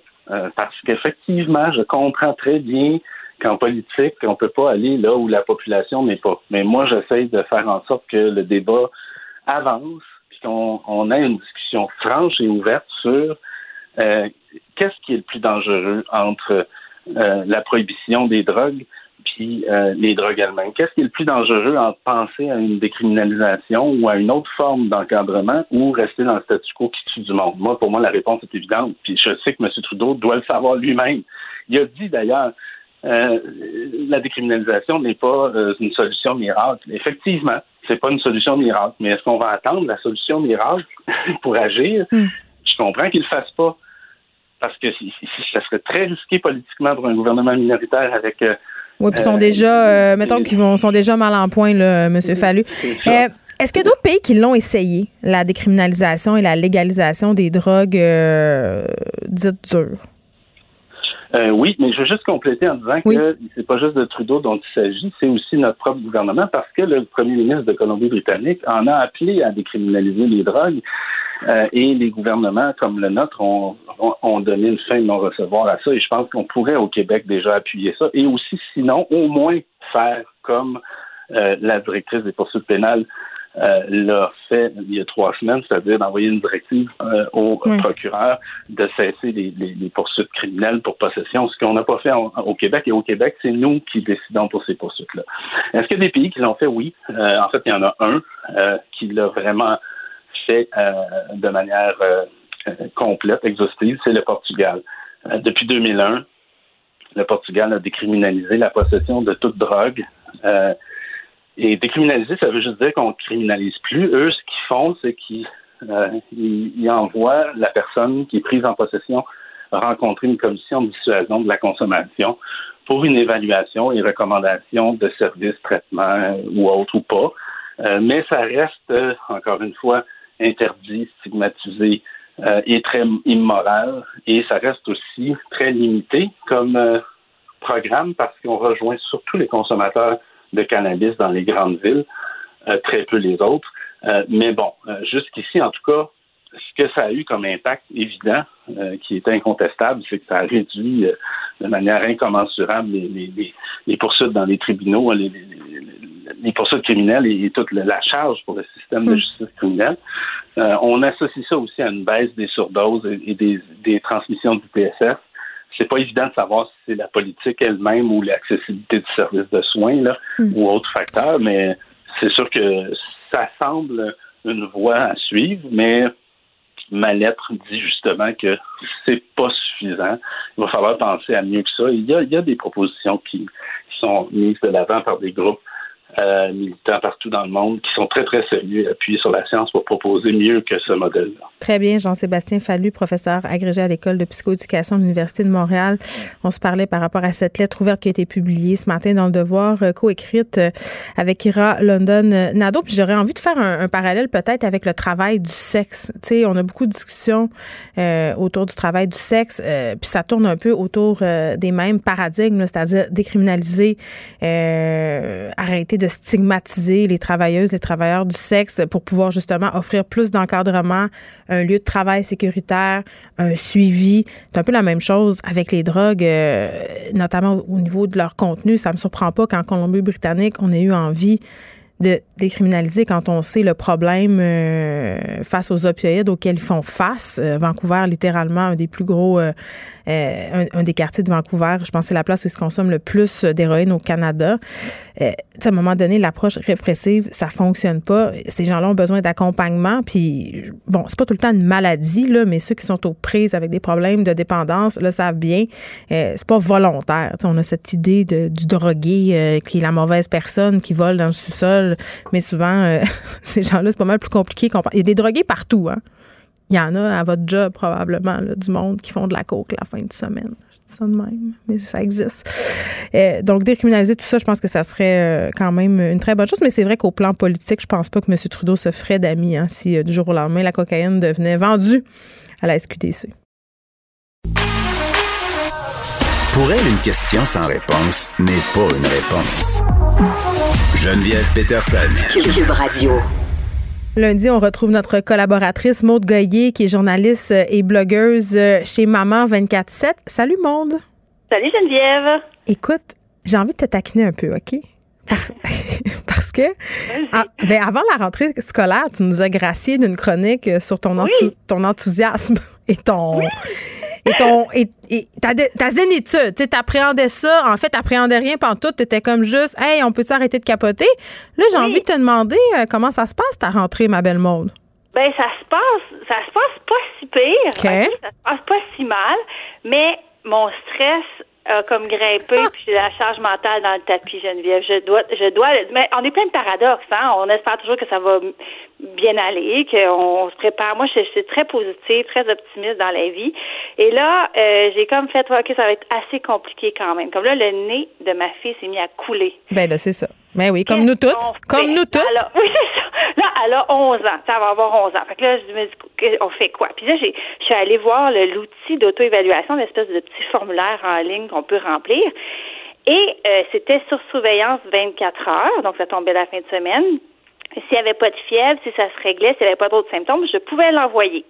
Je discute avec une maman, elle me dit l'inverse. Non, mais attends, le, le, fameux test qu'on passe en ligne pour savoir s'il faut aller se faire tester, Maud, c'est comme quand tu appelles le 811. Quand tu appelles le 811, ils disent tout le temps va à l'urgence. Mais, mais l'autre chose, euh, je te dirais, Geneviève, ce qui m'a le plus dérangé, parce que j'ai vraiment étudié là, depuis ce matin, là, je me suis mis là-dedans, j'ai lu des articles, j'ai rempli le formulaire de différentes façons, si je suis 0,5 ans, si je suis 6-17, si je suis un adulte. Et c'est qu'il y a beaucoup de, de contradictions. C'est ça qui est, c'est ça qui est compliqué. Par exemple? Si ton, ben, par exemple, si ton enfant a 0,5 ans, dans le fond, ça prend de la fièvre, OK, pour le garder. C'est ça que les articles disent et c'est ça que Dr. Quash dit aussi dans plusieurs articles que j'ai lus. Ça prend de la fièvre. Si le, le nez de ton bébé de, de deux ans, trois ans, de ton tout petit coule, mais qu'il n'y a pas d'autres symptômes, tu peux l'envoyer. Or, on a vu dans un article qui est paru dans le Journal de Montréal, puis on l'a vu aussi aux nouvelles, il y a plein de parents, par exemple dans, la région de Québec, dans la région de Sherbrooke, que leur, enfant de 22 mois, d'un an, s'est fait envirer de bord. Ben oui. Parce que le nez coulait. Fait que là, tu te dis, OK, ben là, c'est pas ça la consigne. Donc, dans l'application des consignes, il y a beaucoup de de différence d'une place à l'autre. Même chose pour les écoles. Il y a des commissions scolaires qui appliquent certaines des consignes d'une façon, puis les autres d'une autre façon. Donc, ça devient, il faut quasiment que tu appelles à ton CSSPI, puis que tu demandes à ta, commission scolaire centre de service. Moi, j'ai fait le test. J'ai fait le test, Maud, parce que la semaine dernière, euh, c'est ce que je disais tantôt, euh, trois enfants qui ont été à l'école un jour finalement, parce qu'une journée, mon fils euh, a raté. Euh, deux jours pour être certaine. Ma fille, même chose. Mon autre fille, une journée. Et tout ça, c'était pour le nez qui coule. Puis tu sais, le fameux deux symptômes, là, parce que ça prend ça prendrait deux symptômes pour aller se faire tester. C'est clair que si tu as le nez plein, tu tousses parce que tu as des sécrétions qui descendent dans ta gorge. Donc, tu sais, ça peut devenir vraiment mêlant. Donc, j'ai appelé, moi, aux directions d'école de mes enfants pour savoir euh, la marche à suivre. Et ils sont au même point que toi puis moi, Maude. Oui, c'est ça. Puis il y a le mal de ventre. Il y a aussi le mal de ventre qui embarque. Tu sais, moi, j'ai une petite fille qui fait parfois de l'angoisse. Moi aussi, même affaire. Le mal de ventre revient. Donc là, si elle a le nez qui coule puis elle a mal de ventre, mais moi, je sais que son mal de ventre, ça n'a pas rapport avec la COVID. Là, le nez qui coule, elle a peur d'avoir de la COVID, fait qu'elle a mal au ventre. c'est ça qui se passe. Exactement. Puis là, moi, j'essaie de la rassurer, mais je suis moi-même plus ou moins rassurée. Et ça use. Hein? Je voulais parler de ça aussi parce que je trouve que la charge mentale de tout ça, tu sais que c'est un de mes sujets de prédilection, la charge mentale des parents, particulièrement des mères, des femmes. Et je trouve que là, il me semble que je me sens, je me sens comme en, en hyper vigilance en tout temps. Tu sais, je me sens comme sur, le gun, comme on dit. Puis je, pense qu'il y a comme une usure déjà. on est fin septembre, je suis déjà comme comment on va faire se rendre à Noël? Je suis fatiguée. Ben, il y a des parents qui ont épuisé leur banque de vacances déjà. C'est ça. Puis je sais pas si toi, dans ta journée, tu y penses. Tu penses-tu à dans la journée, là, combien de temps ou combien de fois tu penses que tu que tu consacres ton énergie, tes pensées, ta réflexion à comment ça va? Est-ce que mon école, ça y est, y a-t-il une classe qui, qui a qui, qui, ferme? Est-ce qu'il y a un cas dans, dans la classe de mon enfant? Est-ce que toi, ça te, ça te préoccupe, ça? Ben, je serais menteuse de dire que ça me préoccupe tant que ça. Je, je vais t'avouer, là, j'ai pas un. J'ai pas tant peur que mes enfants attrapent la COVID. Moi, c'est pas ça ma peur. Moi, ce que je trouve en ce moment, euh, ce qui me ce qui me donne peut-être de l'anxiété, là, entre guillemets, puisqu'on se permet de faire ma psychanalyse, c'est euh, le manque d'école. C'est-à-dire, pas que parce que je vais aller travailler pour le retard scolaire. Là, c'est une année en dentiste qu'on va connaître. Nos enfants, ils vont rater de l'école beaucoup. Et j'ai peur des impacts sur les apprentissages. Moi, c'est plus ça qui me fait peur. Il y a la COVID, évidemment, mais la peur de la COVID, on, vit dedans depuis, depuis le printemps. Donc, pour moi, c'est pas ça qui est au centre de mes préoccupations. C'est vraiment euh, pour les enfants qui ont des difficultés scolaires, qui ont de la misère à accrocher le, manque, justement, de, consistance. Moi, c'est ça. Moi, c'est la, je comprends exactement ce que tu dis. Puis la santé mentale des parents, moi, me préoccupe. Je reçois des messages de, de mères qui me disent euh, je taboute. C'est juste les mères, euh, les pères euh, s'inquiètent ben, Là, moi, ma page s'appelle Maman 24/7, fait que j'ai beaucoup, beaucoup de lectrices. oui, c'est ça. Donc moi, c'est ça. Il y a un billet là. Et, et, beaucoup de femmes qui me disent aussi, moi, je suis de la génération sandwich, donc j'ai des, des mères de 35, 40, 45 ans qui disent, ben, je m'occupe de mes enfants, mais je m'occupe aussi de mes parents. Et là, je me sens comme un maillon de la chaîne. Je me sens mhm. comme une pièce pivot dans un jeu qui peut mal virer, puis que je pourrais mettre en danger la, la, la, santé, la sécurité de mes parents que je veux continuer à voir, que j'aimerais, que je suis en support émotif pour eux aussi, parce que ça reste difficile, cette situation-là, pour les, les grands-parents qui peuvent pas serrer dans leurs bras. Leur, en tout cas, moi, on a, on a appliqué pas mal les consignes, puis il n'y a pas eu de serrage de bras. C'est mes parents, ils en peuvent plus. C'est difficile. C'est long.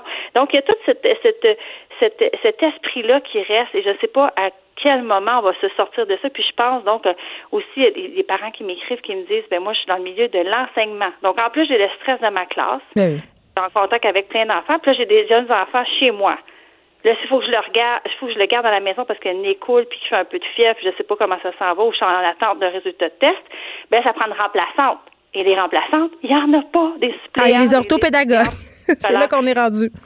J'ai fait un article la semaine passée dans la presse. Je sais pas si tu as vu ça passer. C'est les trois. Il y a eu trois enseignantes euh, en trois jours en maternelle dans une école de l'Est de Montréal.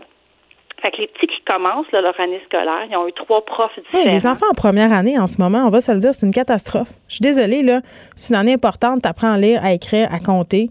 Euh, dans quel état ces enfants-là vont débuter ces apprentissages-là? C'est absolument... Euh, en tout cas, ça va laisser, selon moi, des séquelles. On aura peut-être une plusieurs personnes parlent de la génération COVID. Je pense qu'au plan académique, là, à certains niveaux d'enseignement, on va voir euh, des répercussions et ce sont les professeurs qui vont devoir faire ce rattrapage-là un peu plus tard quand on aura accès à un vaccin, que la situation sera revenue, on le souhaite, à la normale.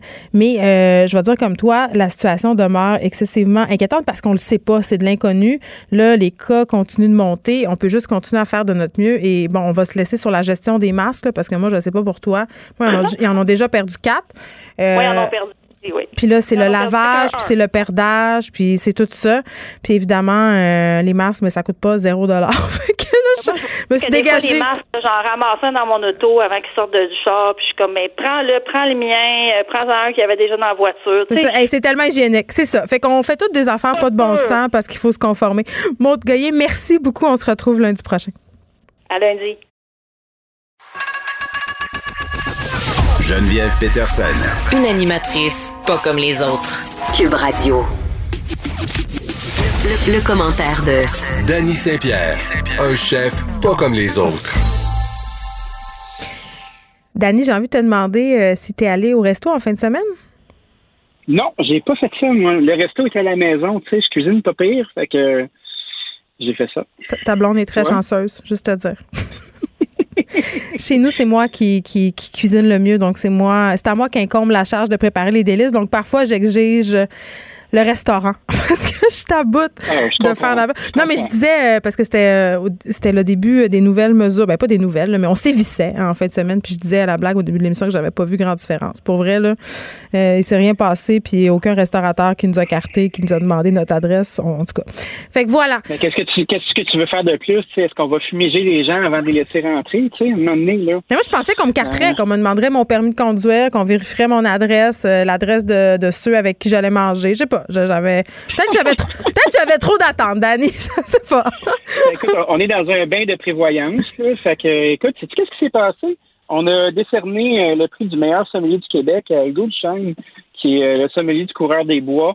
Euh, un coureur des bois dans le coin de Belleuil, écoute, le bois doit être somme toute assez dense. Là, ceci dit, c'est une des très belles cartes des vins en Amérique du Nord. gros concours, grosse affaire toi, euh, comment tu te sens avec la sommellerie en général? Ben attends. C'est quelque chose que t'aimes? Ben, c'est parce que j'ai envie de te dire que mon point de vue sur la sommellerie a diamétralement changé quand j'ai écouté euh, la série documentaire Somme sur Netflix. Ça fait déjà quelques années. Puis là, c'est sûr qu'on mhm. parle de sommellerie de haute voltige. Là. On suit euh, des sommeliers américains qui doivent passer l'un des examens de sommellerie les plus difficiles au monde.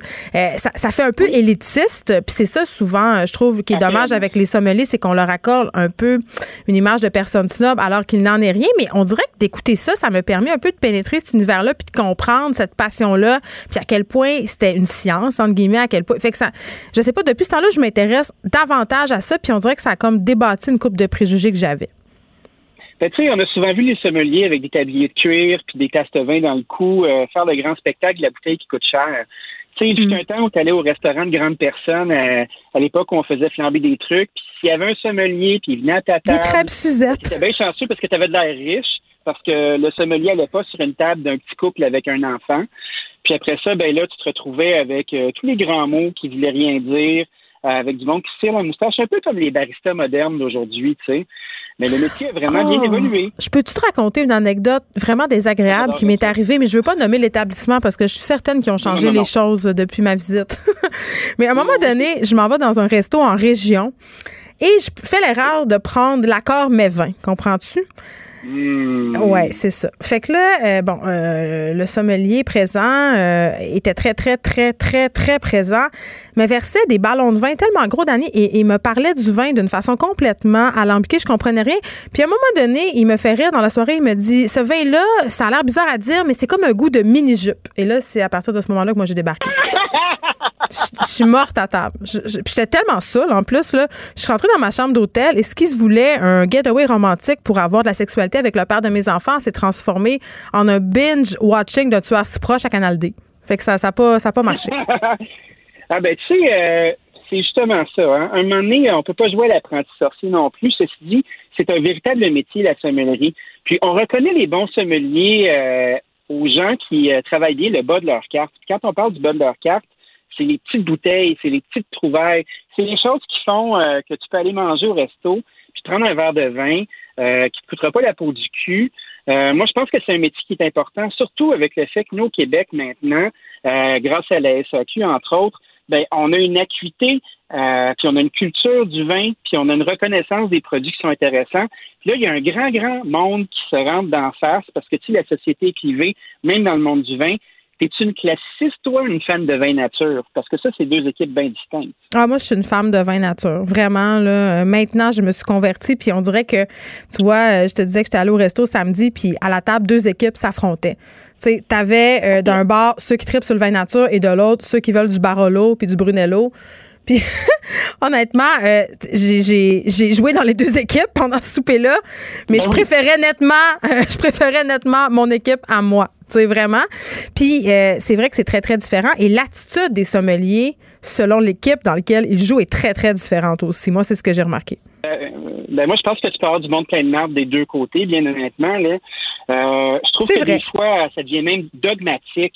Euh, moi, je te dirais qu'à l'époque où je buvais de la boisson, là, et puis j'étais vraiment impliqué dans le monde du vin, j'étais un classiciste. J'arrivais pas à comprendre le plaisir de boire justement ces odeurs de funk-là, puis euh, ces espèces de vins en réduction. Puis c'est drôle, hein, parce que pour les gens qui sont pas initiés dans le monde du vin, euh, on parle un langage qui est probablement tout à fait hermétique, mais je te dirais que le vin nature, moi, je comprends pas. Je comprends pas. C'est quoi le fun là-dedans? Il y a Euh, plein le de fun. Comme on dit en français. Je comprends pas. Euh, Explique-moi. Ben, j'étais un peu comme ça. Ben, j'étais un peu comme toi avant, c'est-à-dire que je trouvais qu'il n'y avait pas grand intérêt jusqu'à temps justement que je rencontre euh, Vania Filipovic pour ne pas la nommer, Oh. euh, qui m'a vraiment euh, introduit à, à ces vins-là. Ben, je sais pas, premièrement, il y a beaucoup de vins qui sont très light dans le vin nature, donc moi ça me plaît bien. Puis il y a un côté aussi aventureux, puis peut-être c'est l'autrice en moi, Dani. T'as l'impression qu'il y a un petit côté, un petit côté, pardon, pelleteux de nuages. Moi j'aime ça me faire raconter une histoire comme sert du vin. J'aime ça quand le sommelier en beurre épais puis m'explique que Ginette, dans le fin fond de sa campagne, elle a fait frire une poule. En tout cas, tu sais, euh, j'aime ça savoir ces affaires-là. Je pense. Je pense- ben non, mais je pense que ça participe. Je, pense que ça participe euh, à ma relation au vin nature, le fait, le côté un peu histoire autour des produits, le fait qu'il y ait des assemblages super funky, que ça soit. Ben, je comprends qu'il y a un certain snobisme dans le, dans le vin nature aussi, mais c'est pas nécessairement le même que dans les vins plus classiques. Puis je trouve que ce qui est le fun, en tout cas moi en ce qui me concerne, c'est qu'on peut développer une relation avec les gens qui nous vendent du vin, qui nous conseillent euh, ces vins nature-là. Fait que je pense que c'est pour ça que que ça m'appelle. Puis ben pour le goût, je, je vais je vais faire une petite confession. Les blancs nature, je trouve pas ça super intéressant. Il y a quelques exceptions, mais on dirait que du côté du blanc, c'est encore classique. Puis là, je vois Frédéric Mockel, mon recherchiste, grand amateur euh, de vin nature devant l'éternel, il n'est pas d'accord avec moi. Mais il pourrait peut-être expliquer mieux que moi euh, la chimie derrière le vin nature.